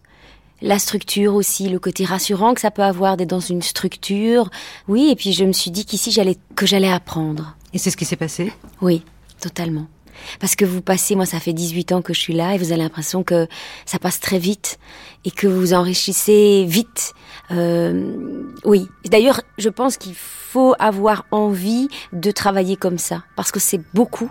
On vous demande beaucoup, c'est beaucoup d'heures de travail, c'est beaucoup d'engagement et qu'il faut savoir euh, s'adapter à ce rythme-là. Sinon on peut pas rester, c'est trop difficile. Didier Cendre. C'est vrai que la comédie française, euh, dans mon histoire de théâtre, euh, qui est longue maintenant, euh, n'était pas dans mes, dans mes références de théâtre et dans mes rêves de théâtre. Disons que dans l'enfance, l'adolescence, le, je rêvais plus au TNP, à, Jean Villard, à, Enfin, je ne les ai pas vus, moi, mais, en tout cas, ce qu'ils ont laissé, j'ai écouté énormément le, les disques, les enregistrements, les, et c'était, mon rêve, c'était ça. Gérard Philippe à Suresnes, par exemple, le théâtre populaire, enfin, ça m'intéressait davantage. En plus, après, dans les années 70, quand j'ai commencé euh, à faire du théâtre, euh, j'étais dans cette mouvance des, de ces années-là, c'est-à-dire de la contestation, de la remise en question des institutions, de, des enseignements traditionnels, des, lieux de théâtre officiels, etc. La comédie française, pour moi, c'était le théâtre de la bourgeoisie, et, je rêvais d'un théâtre euh, populaire, accessible à tous, pour tous, euh, tel que le défendait euh, ce qu'on appelait la ceinture rouge des, des, municipalités communistes, Ivry, Gennevilliers, Aubervilliers. Euh, tout ça. Ça, c'était mon théâtre, c'était mon, c'était mon lieu, et voilà. Et en fait, j'ai, j'ai commencé là. Donc la comédie française, pour moi, c'était la maison des classiques, du ressassement, euh, du ressassement théâtral et culturel, comme ça, qui, qui, dont je me sentais très loin. Et donc je suis un peu, un peu un bleu là par rapport à tout ça. J'ai 45 ans d'intermittence du spectacle dans les pattes. Donc euh, l'institution que je trouve assez pesante, les sociétaires, les pensionnaires, il faut savoir euh, s'affranchir de ce poids et, pour faire exister euh, l'essentiel, c'est-à-dire le théâtre, la représentation de théâtre et, la relation avec le public. Eric, qui a pris les rênes de la maison euh, s'applique à, ouvrir encore plus la maison sur la modernité, sur la, sur la jeunesse, sur les, sur l'esthétique théâtrale. Et je suis content d'être entré à ce moment-là de ma, de ma carrière, justement, parce que, euh, parce que je suis à la fois dehors, dedans et en observateur, et je suis pas rentré pour faire une carrière de 20 ans, donc j'ai pas une ambition personnelle dans la maison. J'ai juste envie de travailler, de faire partir de beaux projets. Euh. Moi, ce qui m'émerveille, que j'ai quand même j'ai eu beaucoup de chance dans, dans ma vie. J'ai peu fait de spectacles où il n'y avait pas beaucoup de monde, mais, mais quand même, le souci de que le monde vienne euh, était un souci. Ici, il n'y a pas ce problème. Je veux dire, euh, c'est plein. plein tout le temps. Et, et, et ça, c'est un émerveillement. Parce que avant même que le spectacle commence, on sent que les, les gens sont déjà dans une fête. Ils sont à la comédie française. Moi, je, je me suis rendu compte, et ça, c'est quelque chose dont on nous dont on nous parle pas, on nous prévient pas de ça. Loïc Corbery. En général, quand on, quand on nous propose de rentrer dans cette troupe, qu'on vous demande de rentrer comme pensionnaire, on dit mais bien sûr. Le premier, la première réaction, c'est oui, bien sûr. Et en fait, rentrer n'est pas un vrai choix. Le vrai choix, c'est de rester dans cette maison. Une fois qu'on en a compris les règles, une fois qu'on en a compris le principe, le principe de vie, le principe de travail, les vrais choix, il se fait après. Quand on, a, quand on connaît les choses et qu'on décide d'y rester. Mais c'est sûr qu'on nous prévient pas que euh, du jour au lendemain, cette maison, ici, ce 1 place cette, euh, cette euh, grotte, cet endroit fermé, cette ruche, comme on l'appelle, devient le centre de votre vie. Le centre géographique, le centre temporel, le centre affectif, le centre artistique. Euh, c'est le centre de votre vie, c'est le cœur de votre vie.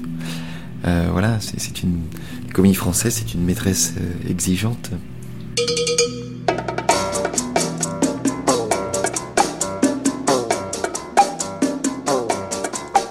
Sarracina, o sarracina, belluagliona, o sarracina, o sarracina, tutte e te me fanno innamorare.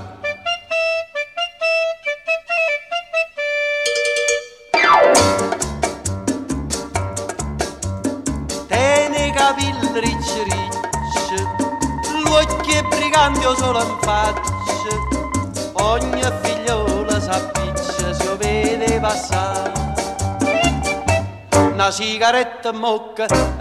Mais qu'est-ce qu'un acteur Tout le monde a vécu des moments où l'on pense quelque chose, on sent quelque chose et on ne le montre pas. C'est cela être un acteur. C'est ce que disait Marlon Brando, cité par Johan Vitiello de la librairie Le Coupe Papier, à côté de l'Odéon, ancien théâtre de Luxembourg, quand il faisait partie du théâtre français. Nicolas Lormeau, qui fut un de nos guides dans le premier épisode, est un de ces genres d'acteurs. Il a créé un spectacle très particulier à partir de la visite traditionnelle de ce musée-théâtre qu'est Richelieu. L'idée au départ de cette visite absurde que je fais, J'avais appelé ça, euh, et sous le portrait de Molière, un gobelet en plastique. Pourquoi? Parce que euh, l'idée, c'est de faire visiter un théâtre et pas un musée. Or, ici, on est vraiment dans un musée. Mais euh, quand on rentre dans le foyer des artistes, moi, ce que je vois, c'est effectivement les plaides pour fumer, euh, les gobelets abandonnés, euh, les canettes de coca de Génovaise, euh, le, le- même les canettes de coca de Génovaise, c'est drôle, c'est que dans la double inconstance où c'est censé être le foyer des artistes, Anne Kessler a quand même mis une canette, la, fameuse canette de coca de, de. Bref. Et alors, il y a des gens qui font vraiment visiter le théâtre, qui racontent l'histoire et tout ça, du théâtre et tout ça. Et alors, euh, si la vraie visite te croise, les gens de la vraie visite, ils vont se dire, mais nous, pourquoi on n'a pas l'acteur et tout euh, Et alors, ça posait problème. On m'avait dit surtout, faut pas euh, les croiser. Nicolas Lormeau est notre scapin. J'ai remarqué que tous les guides de musée ont des gros trousseaux. Donc j'avais demandé un gros trousseau pour faire, pour faire sonner le, le- le trousseau. Je suis très autonome. Moi, j'arrive à 10h15 du matin au théâtre. Je suis tout seul. Mon costume est quand même euh, dans la loge. J'installe mon, mon petit audio guide. C'est des appareils pour les aveugles. Et puis, euh, à 11h pile, je vais dans la rue avec mon sifflet, parce que j'ai un sifflet. Et là, je siffle. Et là, je ne sais pas ce qu'il y a dans la- sur la- le rendez-vous est sur la place. Donc déjà, des fois, les gens sont dans le théâtre, ils sont pas là. Des fois, il y en a en retard. Des fois, il y a des groupes, il y a des gens qui sont très très handicapés physiques, qui sont très âgés. Je me demande comment on peut faire monter les étages. Des fois, il y a des enfants. C'est pas du tout pour enfants. Des fois, il y a que des enfants. Ça, c'est une tragédie. Des fois, il y a des étrangers. Je dis mais qu'est-ce qu'est-ce qu'ils vont On va rien voir. Et à chaque fois, c'est vraiment un rapport nouveau avec euh, ces 12 personnes à voir comment ça va marcher ensemble. J'ai très vite très très chaud parce que c'est vraiment ce- cette première demi-heure, c'est très compliqué. Je chante une chanson les yeux fermés devant Talma, ça c'est exprès, une, une vraie chanson très lyrique, très fort. Euh, et je ferme les yeux comme ça, j'imagine bien que les gens ils doivent se regarder en disant c'est quoi ce truc de fou furieux? Mais par exemple, dès qu'on croise un acteur, ça arrive dans les couloirs, euh, j'en ai déjà fait 60 hein, de ces visites, j'en fais 10 par an. Euh, dès qu'on croise un acteur, hop, euh, je dis ah bonjour Monsieur Corbery, alors comment allez-vous? Ça va? Vous avez pas le trac? Vous venez jouer quoi? Je suis très impressionné. Je pose des questions que les gens posent aux acteurs, osent pas poser aux acteurs. Et, et là, euh, il y a vraiment une phase où les gens ils savent pas si c'est du lard ou du cochon. Ils sont très surpris. euh, c'est très compliqué. Des fois ils rient pas du tout. Ils sont très crispés. Des fois non. Et, et donc là, là, c'est un mur de trac qui, qui s'installe. Alors je suis pas très tracker, mais là il y a toujours euh, un, un vrai flip. À tel point, par exemple, que la dernière que j'ai fait, je crois que cette année, il y a un couple qui flippait vachement. Et c'était des, des Argentins en plus. Et ils parlaient pas tellement bien français. Alors je commence à faire semblant de leur traduire en espagnol, mais c'est n'importe quoi, c'est pour faire rire les autres. Alors je leur, je leur disais Molieros, Molieros, comédie française, as, enfin n'importe quoi. Donc les gens riaient, eux ils se marraient aussi parce que forcé, bon finalement. Et d'un seul coup, Dominique Lanata débarque dans le secrétariat général. Et là il me dit euh, Nicolas, je fais non, moi c'est Fabrice. Alors il me dit oui Fabrice, bon. Il me dit il y a des gens qui viennent d'arriver pour ta visite. Mais je dis c'est pas possible, on est 12. Et on était 12. Il me dit, mais je comprends pas. Je dis, mais ça arrive parce qu'il y a des resquilleurs, parce qu'ils se donnaient, donnaient le mot aussi. Mais j'avais 12 tickets dans la main. Je dis, mais je comprends pas. Et là, il y en avait 4 qui étaient arrivés pour la, en retard, mais il y en avait 4 de la vraie visite parce qu'ils avaient mis erreur. Normalement, ils sont censés décaler. Il y avait une vraie visite qui démarrait à la même heure et mes Argentins, ils étaient vraiment là pour la vraie visite. Alors, effectivement, j'imagine le premier quart d'heure avec un fou furieux en costume rouge chantant des chansons sous Talma, puis leur parlant de Molieros dans le secrétariat général. À mon avis, ils s'en sont toujours parvenus. Mais par contre, le problème, c'est qu'après les gens qui étaient de la vraie visite, quand je les ai, quand je leur ai dit de repartir, ils voulaient rester. Mais alors là, il y avait une grosse révolte avec la vraie visite. Enfin bref. Et, et donc, euh, je leur ferai écouter l'audio guide. Là-dessus, il y a quoi? Il y a le track. Je l'ai eu pour la forêt, le track, si pour la première de la forêt. Euh, la première représentation, donc pour moi, ici. euh, sur la- le foyer des artistes. Oui, j'aime bien être là parce que c'est un endroit de détente avant le, le track. C'est l'antichambre du track. Il y a Italian Cyrano. Pointé contre cavalerie pratique, voulez-vous le mettre en autorie Assurément, monsieur, ce sera le gros lot. Enfin, parodie en pierre à mon cinglot, le voilà dansonné, qui des traits de son maître a détruit l'harmonie. Il en rougit le traître. Voilà ce qu'à peu près, mon cher, vous m'auriez dit si vous aviez un peu de lettres et d'esprit. Mais d'esprit, ô le plus lamentable des êtres, vous n'en eûtes jamais un atome. Et de lettres, vous n'avez que les trois qui forment le mot sot. Effectivement, les loges, les gens qui parlent de leur loge. Avant moi, il y avait Jean-François Rémy, qui est un transfuge du TNP.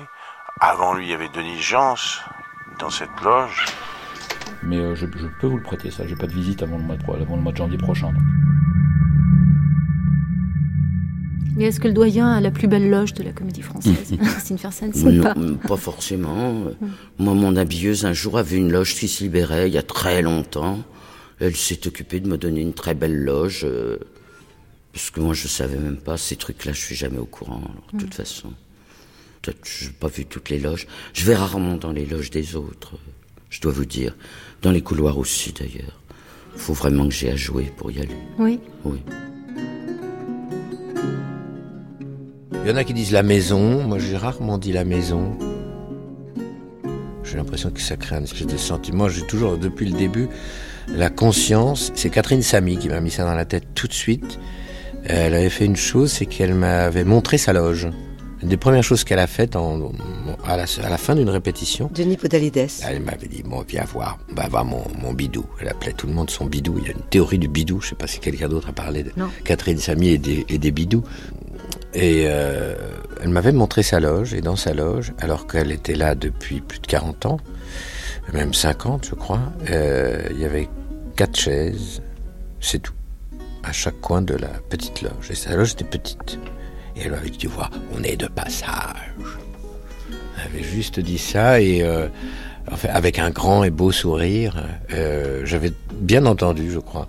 On est de passage, et même quand on reste 50 ans, euh, elle m'a dit, tu vois, le jour où je m'en vais, j'ai que quatre chaises à emporter. Et ça m'avait touché, surtout que je ne sais pas si les pensionnaires qui entrent font aussi ça, mais pas très indiqué, mais je l'avais fait. Je m'étais à jour. Voilà. Notamment, c'est ces fameux après-midi euh, euh, qui m'ont permis aussi d'écrire ces textes. Euh, J'adorais ça, les répétitions. On vous dit, vous vous répétez à 13h, puis en fait, on se rend compte qu'on répète pas avant 15h30. On a une heure et demie où tous vos proches vous croient au travail, donc personne ne vous dérange, et vous, vous êtes en fait vacant, et vous vaquez dans la maison. Et euh, ça, j'adorais ça. C'est sûr comme ça que je rêvais. Là, par exemple, rêverie académique, c'est euh, monter les étages, passer devant ces tableaux, aller dans ces couloirs. C'est venu de ça. Et on entend le bourdonnement des voix qui, des acteurs qui au, au travail. Et, comme les clés de loge ouvrent toutes les loges, je m'étais mis à visiter toutes les loges, comme toutes les petites alvéoles. Et parfois, je riais en entrant dans une loge, parce que vous entrez dans une loge et la personne est là. Elle, elle- c'est criant. Et donc, il y a la, euh, la loge de celui qui s'est mis en photo partout. Partout, partout, je me rappelle. hein, il n'y avait pas, je crois, un centimètre carré où il n'y avait pas sa tête. Mais partout, c'était tous les spectacles. Et quelquefois, je me suis rendu compte qu'il y avait des, invariants. C'est que plus l'acteur était, disons, euh, contesté, contestable, euh, avec une carrière pas forcément heureuse, plus il y avait de photos. Moins l'acteur était contestable, plus il était euh, établi, et plus la loge était... Par exemple, celle de Catherine Samy, il n'y avait pas une photo d'elle. Pas une, rien que les quatre chaises. Et, et c'était alors euh, la loge de l'acteur zen où il y avait alors, carrément juste un appui-tête pour ce. Je me rappelle, c'est la, la loge de. Elle était magnifique de Dominique, Dominique Constanza. C'était une loge totalement zen. Je sentais qu'elle n'y cherchait que à calmer sa angoisse. son angoisse. Et, très très belle loge qui respirait. Puis soudain, vous rentrez une loge, vous dans un salon empire, soudain. Et puis la loge d'un pensionnaire, alors c'est le foutoir, il y a un jean, il y a le tout. En plus, souvent les loges de, de pensionnaires n'étaient pas refaites parce que souvent c'est à la demande de l'acteur.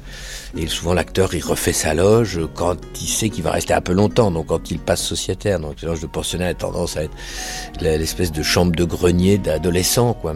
Donc voilà, j'avais fait ça et je faisais ça avec beaucoup de, au début, beaucoup d'une sorte de curiosité, un peu euh, de cambrioleur coupable, et, et puis après une infinie tendresse.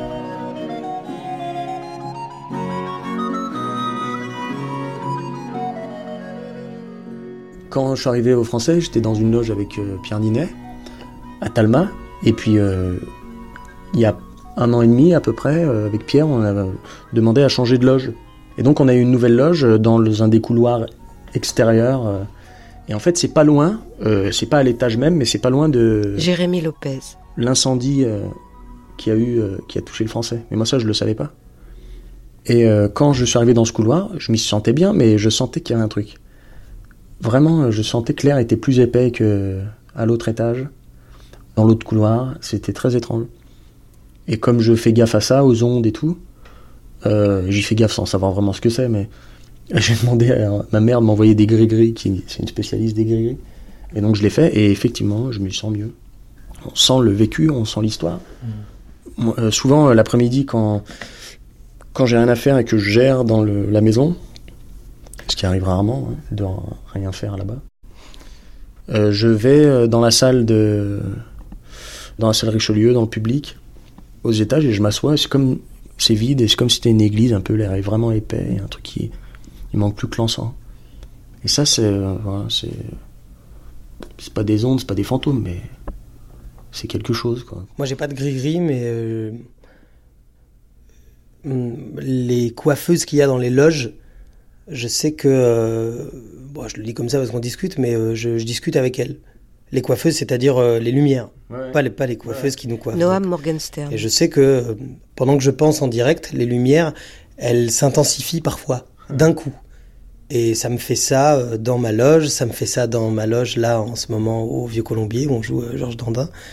Et c'est un truc qui a disparu à un moment de ma vie où les lumières elles s'éteignaient sur mon passage et je m'en suis rendu compte. Je me baladais dans la rue parfois, euh, la nuit venait de s'éclairer justement et sur mon passage les lampadaires s'éteignaient.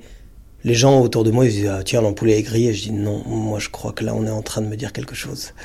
Et là euh, justement euh, je me suis occupé de ça, de ces lumières qui reviennent et puis surtout on fait un métier vraiment on est euh, on cherche à accrocher la lumière, le projecteur mais et maintenant, c'est là. Depuis que je me suis donné des vraies réponses à la comédie française, bah voilà, les lumières, elles me répondent.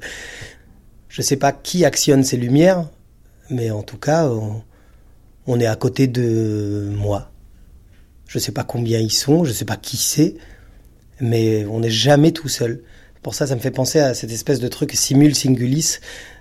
Évidemment, c'est euh, soi et, euh, et le groupe, mais c'est aussi quelque chose de plus métaphysique, c'est-à-dire euh, il y a cette espèce d'affiliation et de génération euh, auquel on, on succède. On n'arrive jamais dans un terrain euh, terminé ou conquis, on arrive pour la suite de l'aventure, la suite de l'histoire avec un grand H. On appelle ça euh, la maison.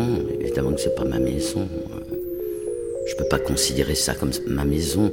Enfin, quand j'y serai plus, je pense que sûrement ça me fera quelque chose de passer dans ce quartier où, où c'est quand même au bout de 42 ans, 43 ans, je sais plus, toute une vie, enfin, toute une vie de théâtre. On quoi. considère quand même. euh, moi, moi, je change de loge. Je suis dans une espèce de, de, de hangar parce que j'ai pas voulu être dans la loge parce qu'il y avait pas de fenêtre avec mes camarades. J'ai voulu être dans un endroit où il y avait de l'air, une fenêtre.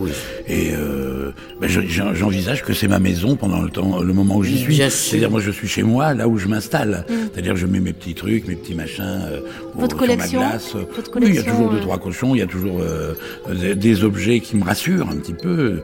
Donc là, je suis chez moi pendant ce temps-là. Je fais venir mon chien. euh, je, je suis chez moi euh, dans ce moment-là, quoi.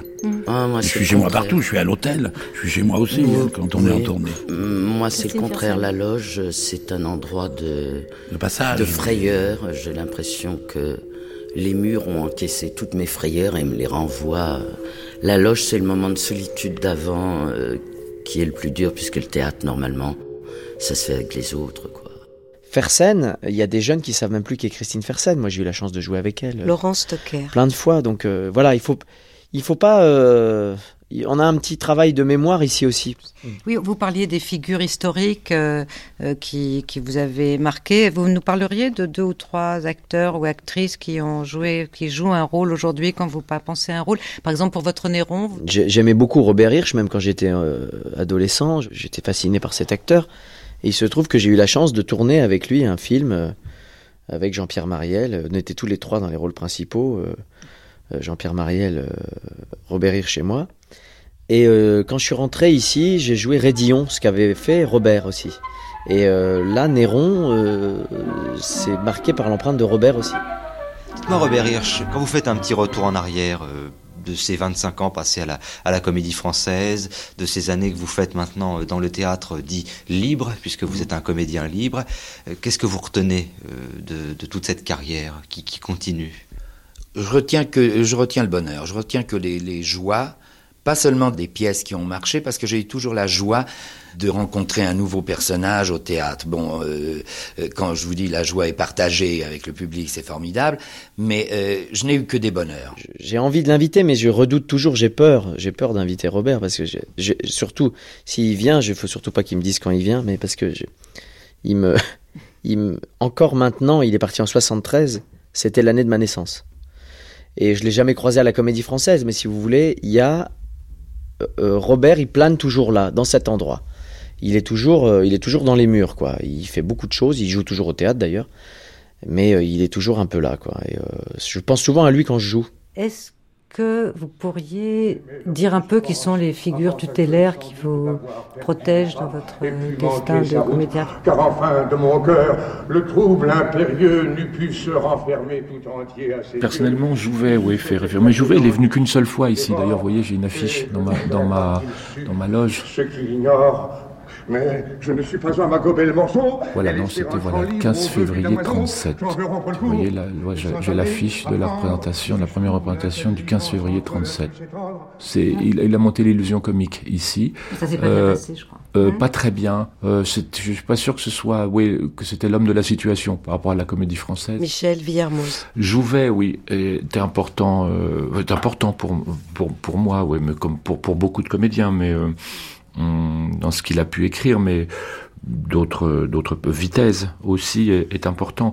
Après dans cette maison euh, vraiment comme euh, comédien je, je pas vraiment je pense à si je, pensais à Michel Duchossois, je pensais à Aumont euh, voilà, je penser à Charon. Euh, voilà, c'est toute une. Vous voyez, c'est des, des générations différentes, hein, mais de, de comédiens qui m'ont qui m'ont vraiment plu. Voilà, euh, et qui me plaisent toujours d'ailleurs. En tout cas pour euh, pour Aumont. Michel Aumont, moi, je, je une gourmandise, une, ironie, un, un humour, une précision, euh, une- une- un savoir-faire, une technique euh, incroyable, une maîtrise euh, formidable. Voilà, moi, j'aime euh, cette sobriété et son œil coquin. J'aime.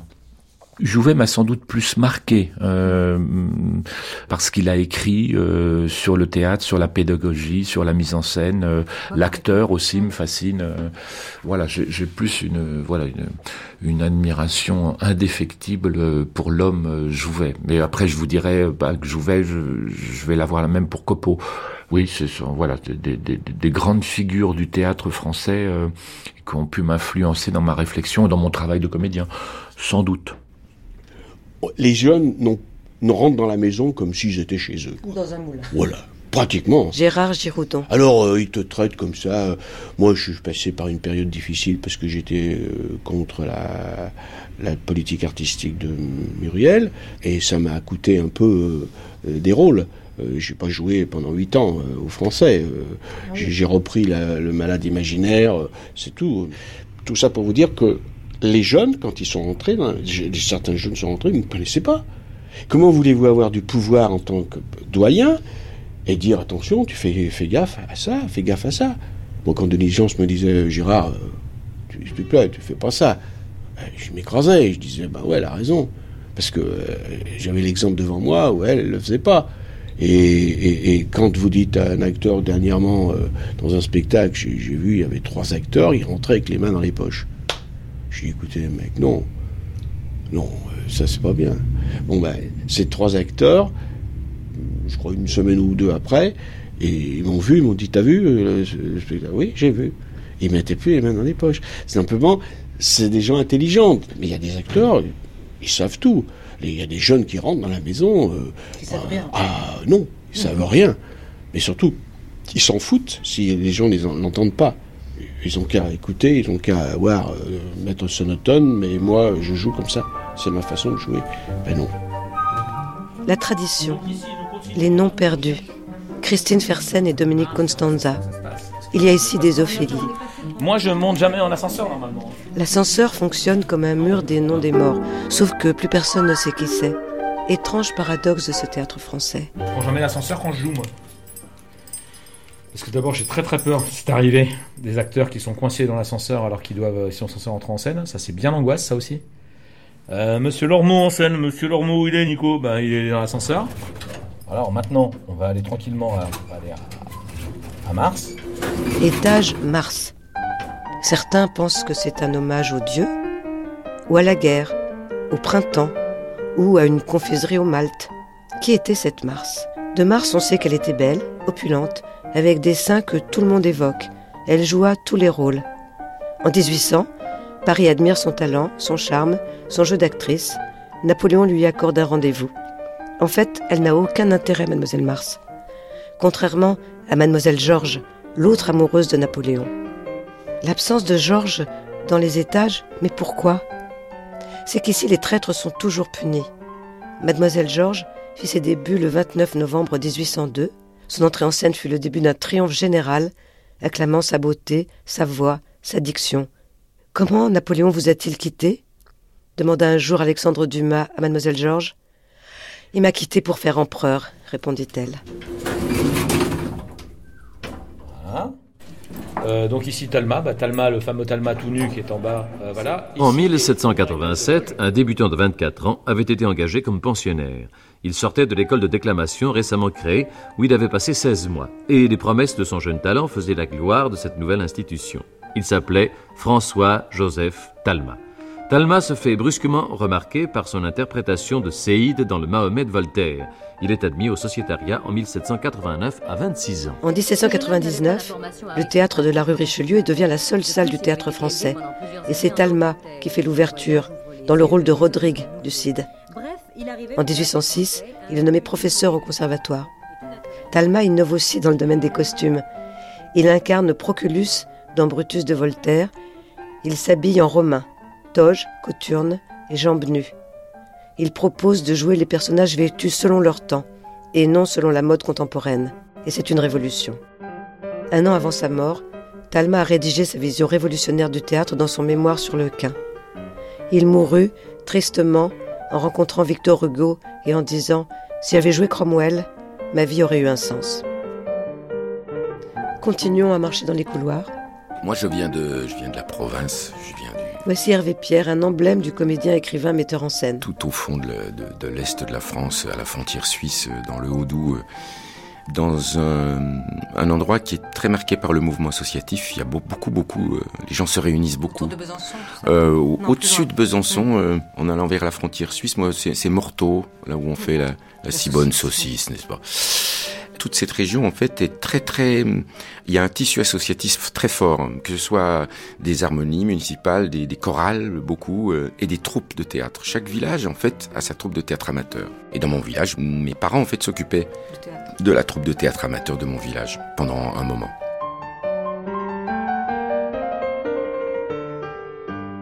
C'était une communauté rurale et une communauté ouvrière qui voisinaient. Et ils trouvaient l'énergie euh, de monter deux spectacles par an.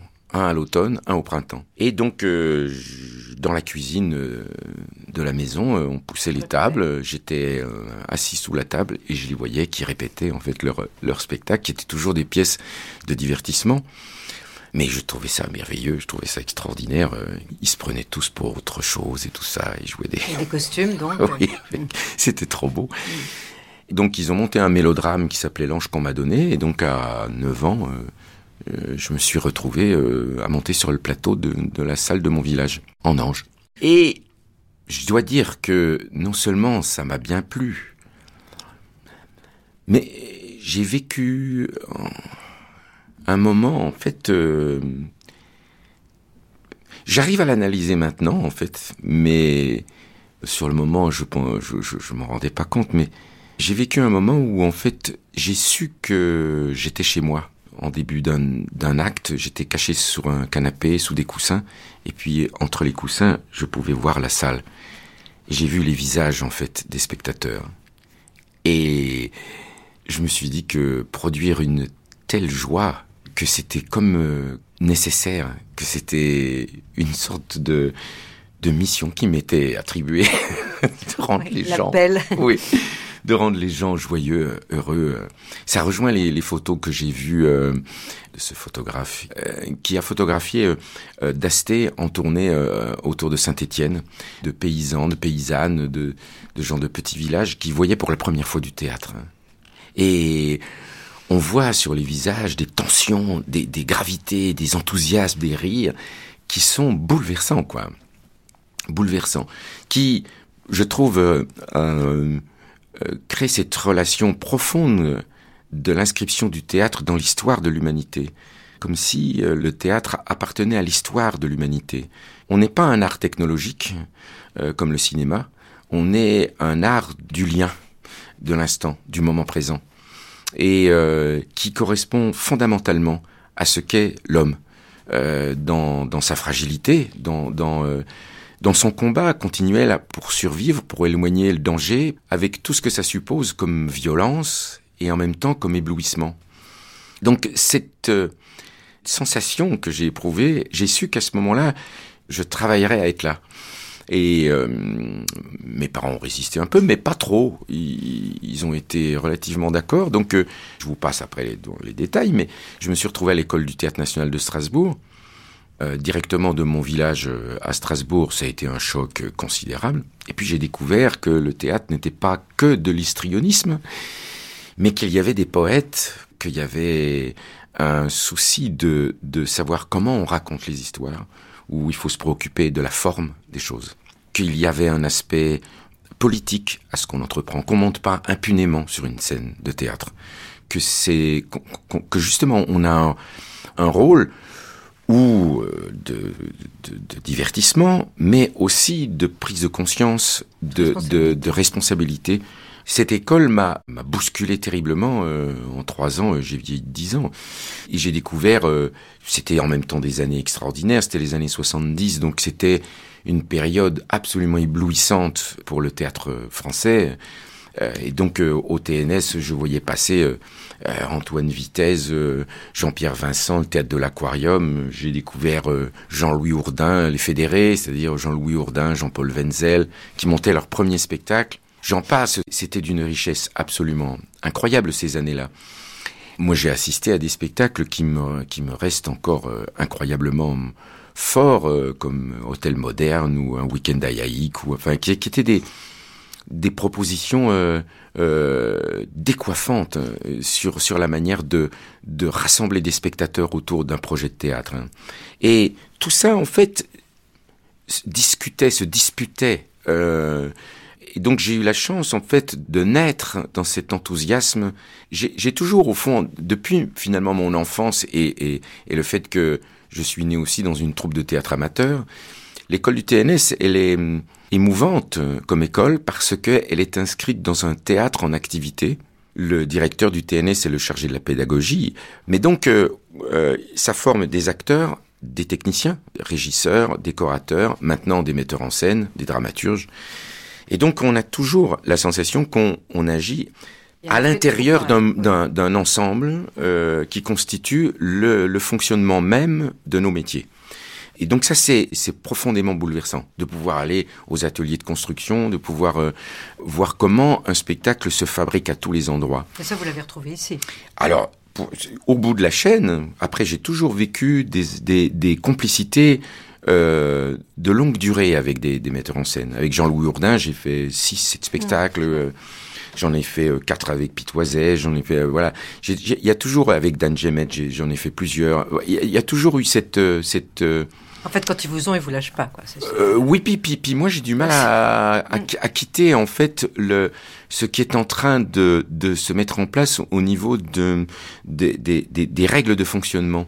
Et, et d'ailleurs, en ce moment, je trouve qu'il y a euh, chez les jeunes gens une volonté de retrouver ce travail collectif euh, il y a beaucoup de collectifs maintenant qui se sont créés. À l'extérieur de la maison. Oui, oui, je parle dans, dans, dans, dans le théâtre en ce moment. C'est un mouvement que je trouve tout à fait réjouissant parce que euh, il s'intéresse à l'écriture de plateau. La représentation ne tient pas à la personnalité euh, charismatique d'une personne, mais à l'ensemble des forces vives qui se mettent en route pour créer un spectacle. Donc, toute la suite en fait des rencontres que j'ai faites fait que à 50 ans, quand euh, Muriel Mayette m'a proposé de, de, rentrer dans la maison, euh, Marcel Bozonnet me l'avait déjà demandé, mais, mais en fait euh, j'avais refusé parce que j'étais sur des projets qui étaient très beaux. Ça correspondait à un moment que je trouvais extrêmement juste. C'était pour rentrer avec Claudel, que je n'avais jamais joué, Et euh, c'était avec Yves Bonnen, qui, avec qui je venais de faire Oncle Vania au Tête de la Colline. Je savais que j'allais travailler avec Marina euh, Hans, et qui, qui est une comédienne absolument bouleversante. Que c'était avec Eric euh, Ruff, que je trouvais un comédien absolument magnifique, et qu'il y avait Christian Gonon, que j'avais croisé en fait euh, avant dans mes pérégrinations d'intermittent du spectacle. Donc ça me semblait très juste. Voilà.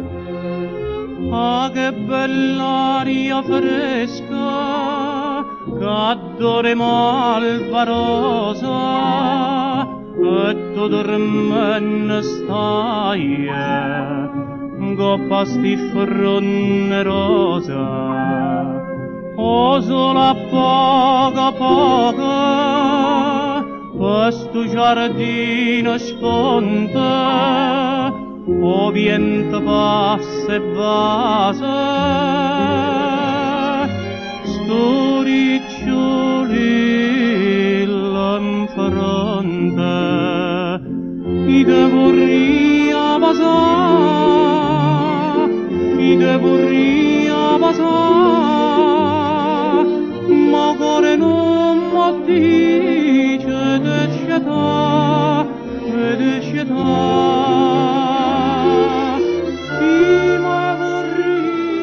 Dès que je suis rentré, je crois, trois, quatre jours après, euh, je suis très vite tombé en amour euh, de la maison et en particulier de la troupe, des camarades. Moi, je me sens porté par la troupe, sinon je serais, je serais pas resté. J'ai besoin d'être euh, Laurent Stoquet. euh, en confiance avec les gens avec qui je travaille. J'ai besoin de, de me dire que ils apprécient mon travail et euh, j'ai besoin d'apprécier le leur aussi. Enfin, c'est dans les deux sens. Parfois, la troupe peut peser, mais je pense que c'est pas si c'est pas si clair que ça. euh, ça pèse ou ça pèse pas. C'est comme toutes les grandes familles, ou vous savez, les familles nombreuses, où quelquefois on est très heureux de se retrouver pour les fêtes, et puis au bout de 4-5 jours, des fois on n'en peut plus, on a envie de... Donc c'est c'est un mélange des deux, mais j'aime beaucoup le, le travail qu'on fait ici. Maintenant, on commence à avoir une troupe euh, très colorée. Et donc, comme on vit ensemble euh, 24 heures sur 24 presque, puisqu'on travaille tout le temps ensemble, on s'échange un peu nos particularités. Christian Eck. Et euh, on s'apprend les uns les autres euh, nos spécialités. Et c'est ça qui est fascinant dans cette maison. Un comédien qui a, qui a plus de bouteilles dans la maison va, euh, va me conseiller pour dire un alexandrin, par exemple. Vrai, que moi, que, oui, Hmm. que, que moi, je, n'ai pas beaucoup pratiqué avant de rentrer dans la maison. Par exemple, c'est ce que j'ai fait dans 20 milieux sous les mers. Euh, Comme j'ai j'ai un- une passion de la manipulation, je l'ai transmise à mes, camarades. Parce que quand j'ai proposé le, projet à Eric Ruff de faire rentrer la marionnette à la comédie française, parce que dans 20 milieux sous les mers, la moitié des personnages, c'était des marionnettes, qui parfois même nous piquaient la vedette, tel- tellement qu'elles étaient euh, expressives. Quand j'ai proposé ce projet à Eric, il était tout à fait d'accord, mais à une condition, c'est que je n'engage pas des manipulateurs professionnels de l'extérieur. C'est que je- j'enseigne, enfin, je, je donne l'envie euh, à mes camarades, euh, ceux qui étaient d'accord de me suivre, de, de s'approprier cette nouvelle technique. Au départ, je, j'avais un peu peur. Je me disais, mais je sais pas, il y a trop de règles, il y a trop de lois, et ça peut être hermétique, ça peut être. euh, il doit y avoir un style, il doit y avoir euh, de, de jeux, de machins, de. Bon. Bakary Sangaré. Il y avait tellement de, de si. Et puis, euh, finalement, euh, je ne sais plus quand est-ce que je suis venu ici, tellement le temps passe vite, et que ça fait des années, des années. Bon.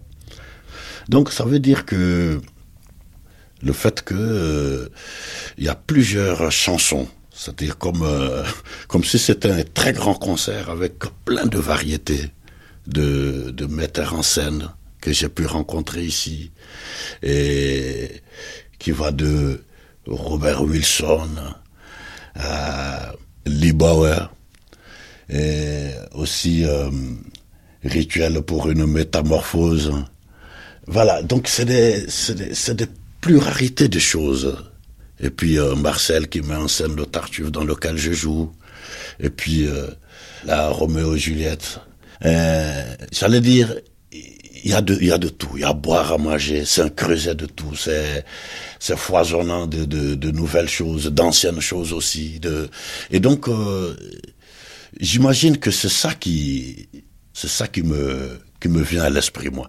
À tel point que des fois, quand je viens ici, euh, surtout au début, plus maintenant trop, je, je, je confondais, je disais, je vais à l'école. Je pensais que, parce qu'il y a tellement de choses, excusez-moi hein, de, de mon, de ma naïveté, mais je disais, je, je vais à l'école. Jérôme Pouli. Moi, je ne sais pas si je devais me définir en tant qu'acteur. Euh, vous parliez euh, de l'argile. En fait, ça me donne une, une image que j'ai vue il n'y a pas euh, si longtemps chez un vigneron qui faisait son vin. Et au lieu de mettre son vin dans une barrique de chêne, Mmh. il le mettait dans une cruche d'argile. Et en fait, ça donne un vin très différent. Il respire pas de la même manière. Et je pense que c'est une matière relativement intéressante parce que elle respire énormément, elle est poreuse. Et donc, en fait, euh, finalement, l'acteur, ça doit être un peu ça. Et effectivement, la richesse de la comédie française, c'est de pouvoir passer. euh, Moi, j'ai travaillé avec euh, lituaniens, russes, anglais, allemands, français, américains, euh, espagnols. Donc, c'est déjà pas mal. C'est vrai. Sans parler une seule de ces langues. C'est encore plus fort. Et ici, voilà, moi, six ans plus tard, il y a cette chose euh, où on s'attache, ouais, on s'attache euh, au lieu et aux gens. ouais. Suliane Brahim. Aux équipes, euh, évidemment, là, je vais dire les acteurs parce que on- petit à petit, on grandit, on vieillit ensemble aussi, donc il y a des liens, euh, on traverse des choses, des expériences artistiques, mais aussi humaines ensemble, et c'est vrai que petit à petit, il y a un lien, quoi. Vous vous sentez dans une famille ici? Euh, avec le temps, ouais. ouais. Au début, quand on arrive, on, on découvre. Hein, c'est que... dans une famille dont on fait pas partie. Oui, donc c'est comme si. euh, moi, je sais qu'au début, j'avais beaucoup ça. J'ai l'impression que chaque année, il y avait une étape, en fait. Il y avait euh, chaque année une étape. Et je pourrais encore dire euh, euh, la même chose de cette saison, de cette année, puisque ma- là, il y a l'étape du sociétariat. Enfin, donc. que j'envisage un peu comme découvrir, pas l'envers du décor, mais découvrir cette maison euh, autrement, quoi. Et sous l'angle des responsabilités. Ouais, ouais, ouais. Et puis du, de découvrir euh, l'histoire de la troupe. euh, puisque d'un seul coup, c'est une façon vraiment d'en faire partie, je veux dire, euh, presque contractuellement en fait. Eh bien, chère madame, nous allons, si vous le voulez bien, faire un peu de, de dictionnaire et tâcher de vous expliquer ce que c'est que les sociétaires et les pensionnaires.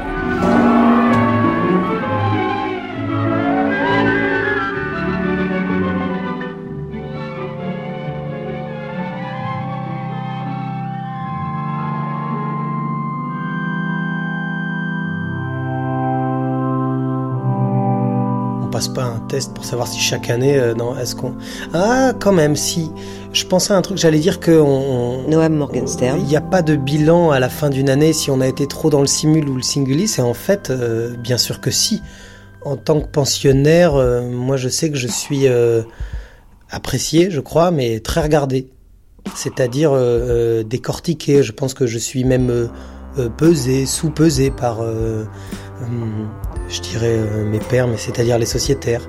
Il y a ce système quand même euh, qui fait que euh, chaque année, on, on, on analyse tel acteur, telle actrice. Donc ça, pardon, même si on nous en parle pas, il s'avère que dans le, il y a un système qui existe qui euh, qui gère la balance euh, du simul et, du singulis.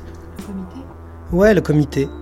Et le comité, c'est un, c'est compliqué, je trouve, parce que ça peut être, je trouve ça très intéressant parce que euh, on peut se sentir euh, très encadré. Il y a des gens qui euh, connaissent, qui sont un peu plus responsables de l'histoire de cette maison que nous parce qu'ils sont là depuis plus longtemps et ils ont plus de responsabilités. Et c'est intéressant parce que ça force aussi à avoir des avis. Donc ça c'est plutôt pas mal. Il y a comme ça une espèce de... de- on, on crèverait l'abcès des non-dits. Il faut dire, il faut parler, on peut savoir ce qu'on pense de nous et on peut dire ouvertement ce qu'on pense de nous. Évidemment, le revers de la médaille, c'est euh, euh, jusqu'où on peut euh, mesurer euh, la place d'un acteur dans une troupe, critiquer sa place, critiquer son travail, critiquer dans le bon sens. Euh, C'est-à-dire euh, cette histoire d'équilibre que crée euh, l'administrateur en engageant des, euh, des pensionnaires à chaque fois. Cet équilibre, il, passe après entre les mains des sociétaires au comité. Les sociétaires euh, euh, analysent le choix de l'administrateur. Sera-t-il bon ce choix-là euh, sur la durée pour la troupe Mais c'est intéressant, je suis persuadé, j'aime à penser que la comédie française est quelque chose qui n'est pas terminé, qui n'est pas arrêté. Je dis ça sans orgueil, mais euh, je pars du principe que j'y suis. Euh, je représente euh, d'où je viens, mais aussi ma génération. On a d'autres aspirations que ceux qui nous précèdent, et ça aussi c'est un équilibre à trouver. Et plus je reste dans cette maison, et plus j'espère aussi évidemment apporter ma pierre à l'édifice, mais modifier ce que le modifier le la le- le- l'entente qu'il peut y avoir entre les générations futures, puisque c'est les places euh, avancent, euh, euh, évoluent, ça tourne. C'est plutôt chouette, donc euh, je crois que c'est pas du tout une chose arrêtée. Évidemment, on a une idée de la comédie française de qui se revendique de choses ancestrales ou qui se protégerait d'ailleurs derrière un, un contrat. Enfin, c'est ce que j'entends, mais moi, en tout cas, c'est pas ce que je pense.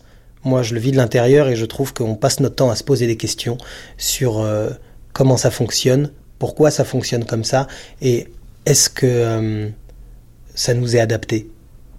Et c'est plutôt très encourageant, tout ce mélange de générations qui se posent ces questions-là.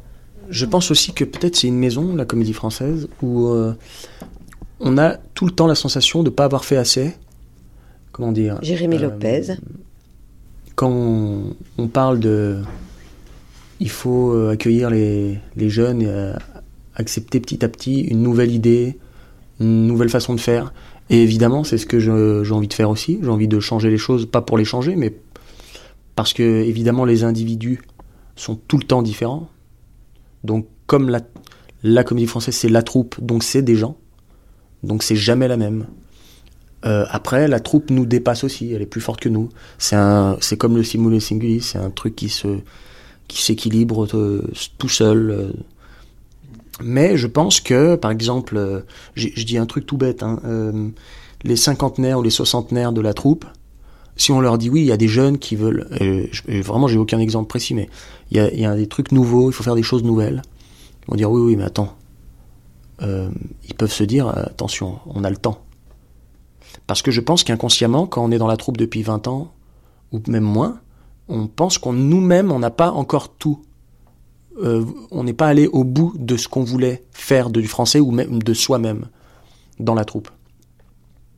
Et je pense qu'en fait, c'est une insatisfaction, euh, comment dire, qui ne pourra jamais être remplie.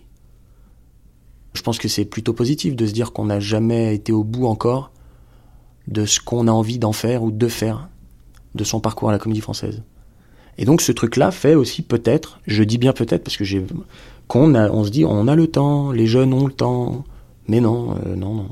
On passe pour des impatients quand même. Il y a une grande différence entre notre génération euh, là qui arrive et qui débarque et disons que nous on a la nervosité de euh, je m'essaye à ça. Et... Enfin c'est pas grave hein, si c'est pas c'est- si ça marche pas là, euh, il y a mille possibilités où ça pourrait marcher. Alors que je pense euh, si on s'intéresse à des mémoires d'acteurs qui ont traversé la comédie française, c'était un endroit où on posait ses bagages, mais parce qu'on voulait y consacrer. euh, déjà, c'était une chose. C'est encore une chose merveilleuse dans une vie d'un acteur, mais on savait que oui, oui, c'est ça. On pose ses bagages. Je me souviens que Muriel Mayette m'a dit ça. Elle m'a dit Noam, si je t'engage, euh, je te rappelle que tu tu poses tes bagages ici, parce qu'elle me connaît aussi. Elle me connaissait. Elle avait été mon professeur au conservatoire. Et étrangement. euh, ça m'a fait froid dans le dos parce que moi, euh, j'ai la bougeotte et il y a énormément de choses qui m'excitent euh, dans le monde. Il y a beaucoup de gens que j'ai envie de rencontrer, il y a beaucoup de métiers que j'ai envie d'essayer. Et c'est vrai que quand on me dit la comédie française, on y entre profondément et les ramifications sont tenaces. Il y a énormément de couloirs dans lesquels on se perd. Enfin, franchement, cette image, elle est incroyable. On, a- on, a- parfois, on, on se dit, mais j'arrive jamais où j'ai envie d'arriver. Enfin, où est-ce qu'elle est, cette porte? Et euh, euh, je pense que pour nous, oui, c'est différent. Et ceux qui arrivent encore, moi je trouve que là j'ai 35 ans, je vois que des nouveaux pensionnaires arrivent, ils ont 25 ans, mais ils sont frénétiques, enfin ils sont euh, une nervosité, je me dis ah ouais ouais, donc je prends la mesure d'une énergie qui est plus la mienne. Et ça ne veut pas dire que je me suis assagi, mais c'est aussi qu'il y a un... Enfin, le monde ressemble à ça de manière générale. Il y a quelque chose d'exponentiel, d'une énergie comme ça, qui, une inertie qui est euh, très impressionnante. Et c'est bon euh, pour la troupe, ça. Quand on arrive dans cette maison, mais c'est un souvenir que j'ai. Ce que je disais, on, pensait que parce que mes parents y avaient été, enfin mon père y avait été, euh, je connaissais le fonctionnement de la maison par cœur, et pas du tout. J'essayais de me débrouiller, mais on est quand même, c'est très impressionnant cette maison. Il y a les anciens, on, parlait des morts, mais Sylvia Berger. Il y a une histoire, c'est une histoire. Il faut accepter de, de n'être qu'une petite euh, partie de cette histoire et que on, voilà, on traverse, on, on en fait partie, on fait partie de cette troupe et puis on en partira hein, comme, comme on y est arrivé. Mais pour le coup, les jeunes qui arrivent, je trouve, les jeunes et les moins jeunes, enfin en tout cas les nouveaux euh, euh, membres, les nouveaux pensionnaires, je trouve qu'il faut les accueillir parce que ça impressionne. Et nous qui nous connaissons, euh, comme avec Bruno, on a joué souvent ensemble, Denis, ça nous est arrivé de jouer aussi ensemble, c'est très impressionnant pour les metteurs en scène aussi. J'ai souvent discuté avec des metteurs en scène qui sont impressionnés parce que nous, nous connaissons très bien. L'avantage, c'est que comme on a l'habitude de travailler ensemble, ça va beaucoup plus vite qu'on a l'habitude de, passer d'un registre à un autre, qu'on joue plusieurs spectacles en même temps, on a une souplesse, on a une, facilité à passer euh, d'un univers à un autre univers.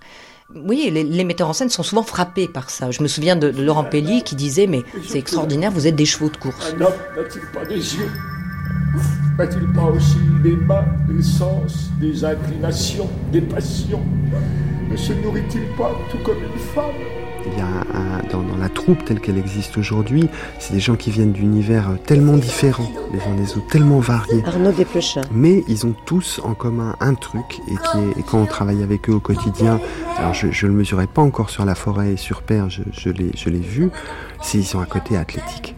Et ça, ça c'est euh, absolument merveilleux à, voir. C'est-à-dire qu'ils travaillent trois pièces en même temps tout le temps. C'est-à-dire que c'est des, machines à apprendre du texte et recurgiter du texte, à apprendre et tout ça, et transformer du texte. Ils arrivent et ils viennent en répétition et le matin ils ont une radio, et, ils, m'apprennent. Là, je, lisais un écrivain russe comme ça que, que Rancis m'avait filé parce qu'il l'avait lu à la radio. Et puis alors après ça il répète. Et puis alors le soir ils jouent un spectacle et c'est l'alternance. Donc l'autre soir ils ont un autre spectacle. Vous dites mais c'est pas possible d'arriver à jouer tout ça. Et eux ils ont cet appétit euh, cette et, et, comme ça ils ont des, des, des, et ils sont là à la, cantine très sagement. Ils, relisent leurs lignes. Et ils sont capables de jouer trois quatre spectacles en même temps. Vous voyez plus ceux qui travaillent pour le cinéma qui tournent et ça, c'est, ça laisse pantois. Et c'est pas un truc de virtuosité parce que la virtuosité, ou c'est comme la modernité, ça pourrait avoir sa limite. C'est un truc d'appétit qui, qui, est fou et de, et de métier, d'une, technique qui est, qui est, imparable, quoi. Et jouer 10 ans Cyrano, alors, c'est. Ah, c'est, très de parcourir dans tous les sens, oui. Oui, oui, c'est très, bah, évidemment, c'est un grand, grand luxe ça de, de, cette maison de pouvoir reprendre le spectacle euh, comme ça après tant d'années où, voilà, c'est évidemment pour moi plus facile qu'au début. Maintenant, ça devient plus parce que je joue de façon, je pense, plus légère qu'au début. Donc c'est très c'est très agréable. Moi, voilà, de retrouver Cyrano, c'est comme si bon, je, reprenais. Euh, voilà, je remettais des chaussons, euh, voilà, des, que je connais bien. oui, oui, euh, oui. Et puis, et puis ça revient euh, très vite avec un, un, un, un, grand plaisir. Vraiment, ça c'est inépuisable. Tant que je peux le jouer, Eric me redemanderait de le rejouer dans deux ans, je lui dirais ben d'accord, on recommence avec grand plaisir. Bah, d'autant que oui, comme vous êtes euh, une personne visiblement qui travaille quand même pas exactement dans l'autosatisfaction, c'est sûr que la possibilité d'y revenir, d'améliorer, de recreuser, de le refaire est très intéressante. Oui, très, très, très, très, très, très, c'est infini. De toute façon, le rôle, euh, voilà, est infini. Euh, il y a encore plein de choses des fois, voilà, qui, je, tiens, je crois tenir un bout et puis un autre m'échappe. euh, je, voilà, c'est aussi le piège du confort aussi de de, de, de, de, de- de retrouver un rôle comme ça, euh, Oui. d'être dans quelque chose de trop confortable. Donc on, on s'habitue, euh, on travaille un petit peu moins, on est moins vigilant, on va dire.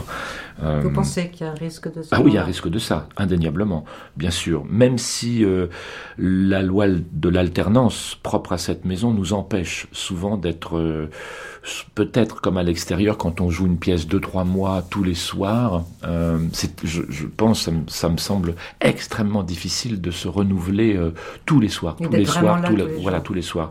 Le fait de jouer deux trois fois par semaine, on va dire un spectacle, nous permet euh, à chaque fois de, de- de revivifier euh, la machine, de repartir euh, comme si c'était une euh, presque un parfum de première à chaque fois. Passer de loup, Cyrano, père, euh, ça c'est un, un- un- c'est un bonheur formidable. Là, l'impression de, de travailler à plein, euh, voilà, d'être vos- l'instrument et marche à fond. euh, voilà. c'est très, mais évidemment, c'est très agréable. Le loup, ouais, c'est un, beau- un, un très beau spectacle qui m'épuisait bien d'ailleurs, m'épuisait bien avant, Hum. avant Cyrano. Oui, parce que c'était juste avant Cyrano, à 18h30, et de faire les deux comme ça, je me rappelle de voilà de moments de oui, de faut être vigilant euh, sur la parce que Cyrano c'est euh, fatigant à jouer et le loup aussi c'était c'était fatigant. Les deux étaient fatigants à la suite comme ça, mais très agréable, très agréable. Enfin puis ça va, c'est pas il y a il y a pire comme fatigue hein, que de jouer le loup et Cyrano. Voilà, Euh, je me plains pas, hein, franchement. je découvre un peu ce que c'est l'alternance parce que j'ai toujours joué une seule pièce à la fois. Donc, euh, c'est un peu vertigineux parce que moi, je suis d'un caractère exclusif et puis de. de Didier Sandre. euh, j'aime les acteurs qui sont dans Roméo. Euh, j'aime écouter Roméo, j'aime écouter la pièce, je suis toujours sur le plateau, je passe très peu de temps dans ma loge, même quand je suis pas euh, en scène, je, je suis dans les coulisses à écouter la pièce, écouter les partenaires, les comme ça, et, j'ai énormément de mal à les quitter pour rejoindre une autre partie de la troupe qui joue une autre pièce et, avec laquelle je, je ben voilà je peux pas les aimer autant euh, alors j'essaye j'essaye quand même mais c'est déstabilisant pour moi. Et puis c'est deux personnages très très différents. Donc euh, voilà c'est un peu acrobatique mais là je suis en apprentissage de ce que c'est.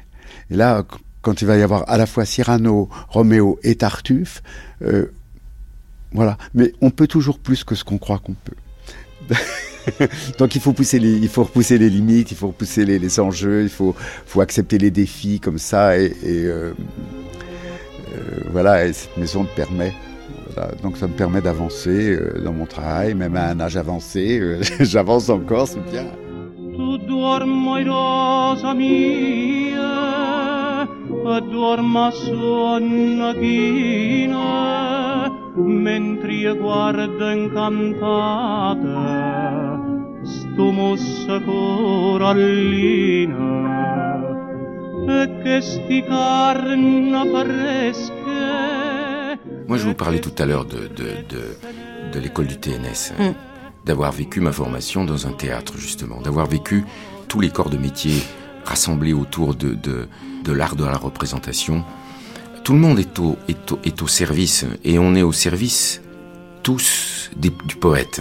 Hervé Pierre. C'est c'est c'est cette euh, ce mouvement qui est qui est magnifique et bouleversant. Euh, le confort, c'est quoi en fait? Moi, quand je suis sorti là, que je suis allé euh, faire un spectacle hors de la Comédie Française avec euh, Roland Ozet et Pascal Duquesne, tu tiens sur tous les fronts autour du poète Christophe Tarkos, que pas beaucoup de gens connaissent, mais et qu'on a travaillé à Lausanne, au bord du lac, au au Vidi, théâtre non Oui. à Vidi. Hum, Très beau théâtre. Oh, magnifique.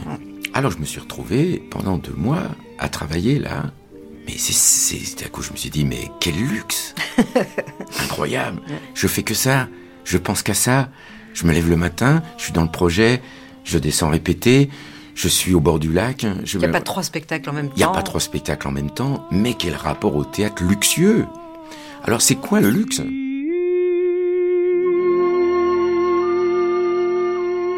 Si c'est avoir une loge, franchement, c'est pas ça le luxe. Être, euh, euh, entouré, être entouré. Non. C'est en fait la, la capacité qu'on a justement à se rassembler et à servir les poètes et à s'enthousiasmer pour de belles aventures de théâtre. Et ce qui est magnifique ici, c'est que je retrouve justement ce, ce que j'adorais au, au, TNS, quand on va dans, dans chez les accessoiristes et qu'on voit leur bordel et qu'on les voit trafiquer, construire des machins. Quand on va dans les ateliers de, de, de chez les tailleurs, c'est magnifique de voir tout le monde travailler. C'est formidable. Quand on, je vais essayer mon costume et que je vois tout le monde arriver, euh, et, et, que les, on voit les petites têtes qui passent et puis euh, qui s'intéressent réellement à ce qui est en train de voir la silhouette qui est en train de se dessiner. Tout ça, c'est, mais c'est bouleversant. C'est bouleversant. Euh, le, le, je pense aussi aux, aux, aux, aux, assistantes maison qui assistent les metteurs en scène qui viennent travailler, mais qui sont au service des acteurs, qui leur font ré répéter le texte, qui sont là assises tous les soirs à côté du régisseur pour souffler le texte s'il y avait un problème, etc. C'est magnifique leur présence, la générosité qu'il y a dans leur présence. Les, les machinaux quand ils arrivent, mais quel, moi, quel plaisir d'aller saluer tout le monde, alors qu'ils vont mettre en route la machine, qu'ils vont... Euh, quand je suis derrière là sur le spectacle de la mer euh, d'Edouard Bond mis en scène par Alain Françon, quand on voit toutes ces équipes qui, qui, qui mettent en place les décors, le, le, le, le savoir-faire qu'il y a là-dedans, moi, moi, je, je, trouve ça mais extraordinaire, c'est bouleversant, c'est magnifique. Et donc, le, le ça n'est pas du luxe, c'est une, c'est une, une entreprise magnifique qui pro, de, à produire de la joie. En fait, vous êtes, vous êtes resté très proche du petit Hervé qui était sous la table ou derrière les coussins euh, dans votre village. Euh... Ah ben oui, il y en a pas d'autres.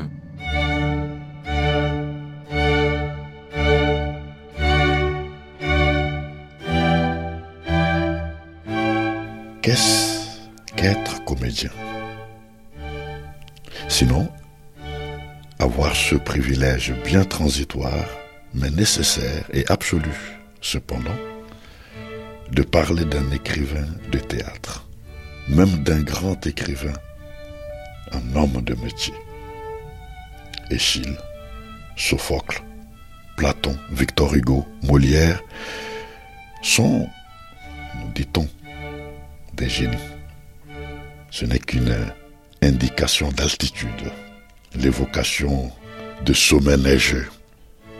Quant à moi, je demande un Molière sans génie.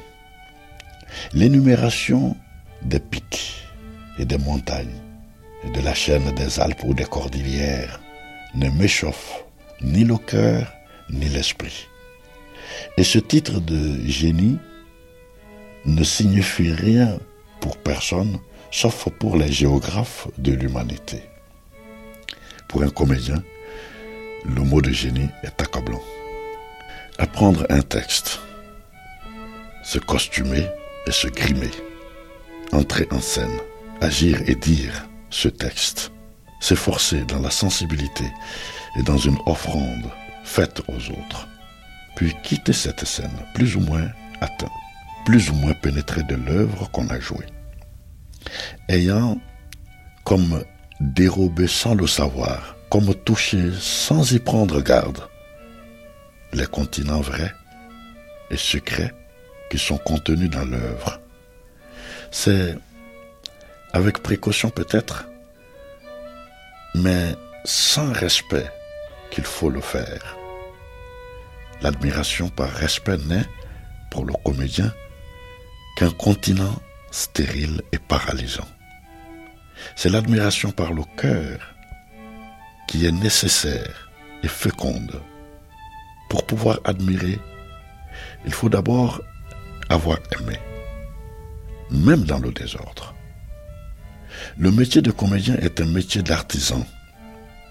Il ne demande pas une grande connaissance des choses de l'esprit. Il n'exige pas de nous que nous soyons des penseurs. Il est affaire de sensibilité.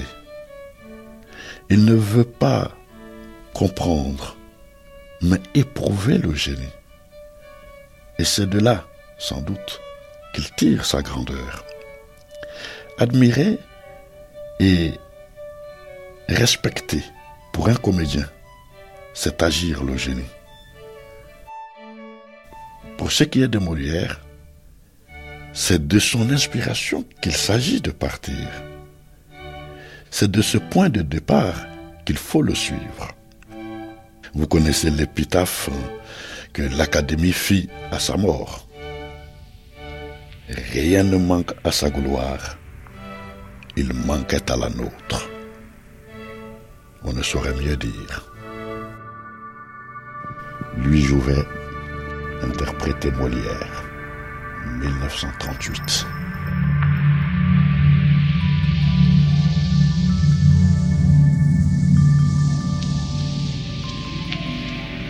C'était une saison au théâtre français, avril, dans la troupe Il n'y a pas de jambes de bois, sauf Sarah Bernard, par Geneviève Brisac. Remerciements aux équipes de la Comédie Française, Archivina, Élodie Royer, Aude Vassan. Attaché d'émission, Milena Elig et Samuel Bernard. Recherche musicale, Romain Couturier. Prise de son, Laurent Lucas, Marcos Darras, Jérémy Tuile. Mixage, Bernard Laniel. Réalisation, Manouchak Fachaï.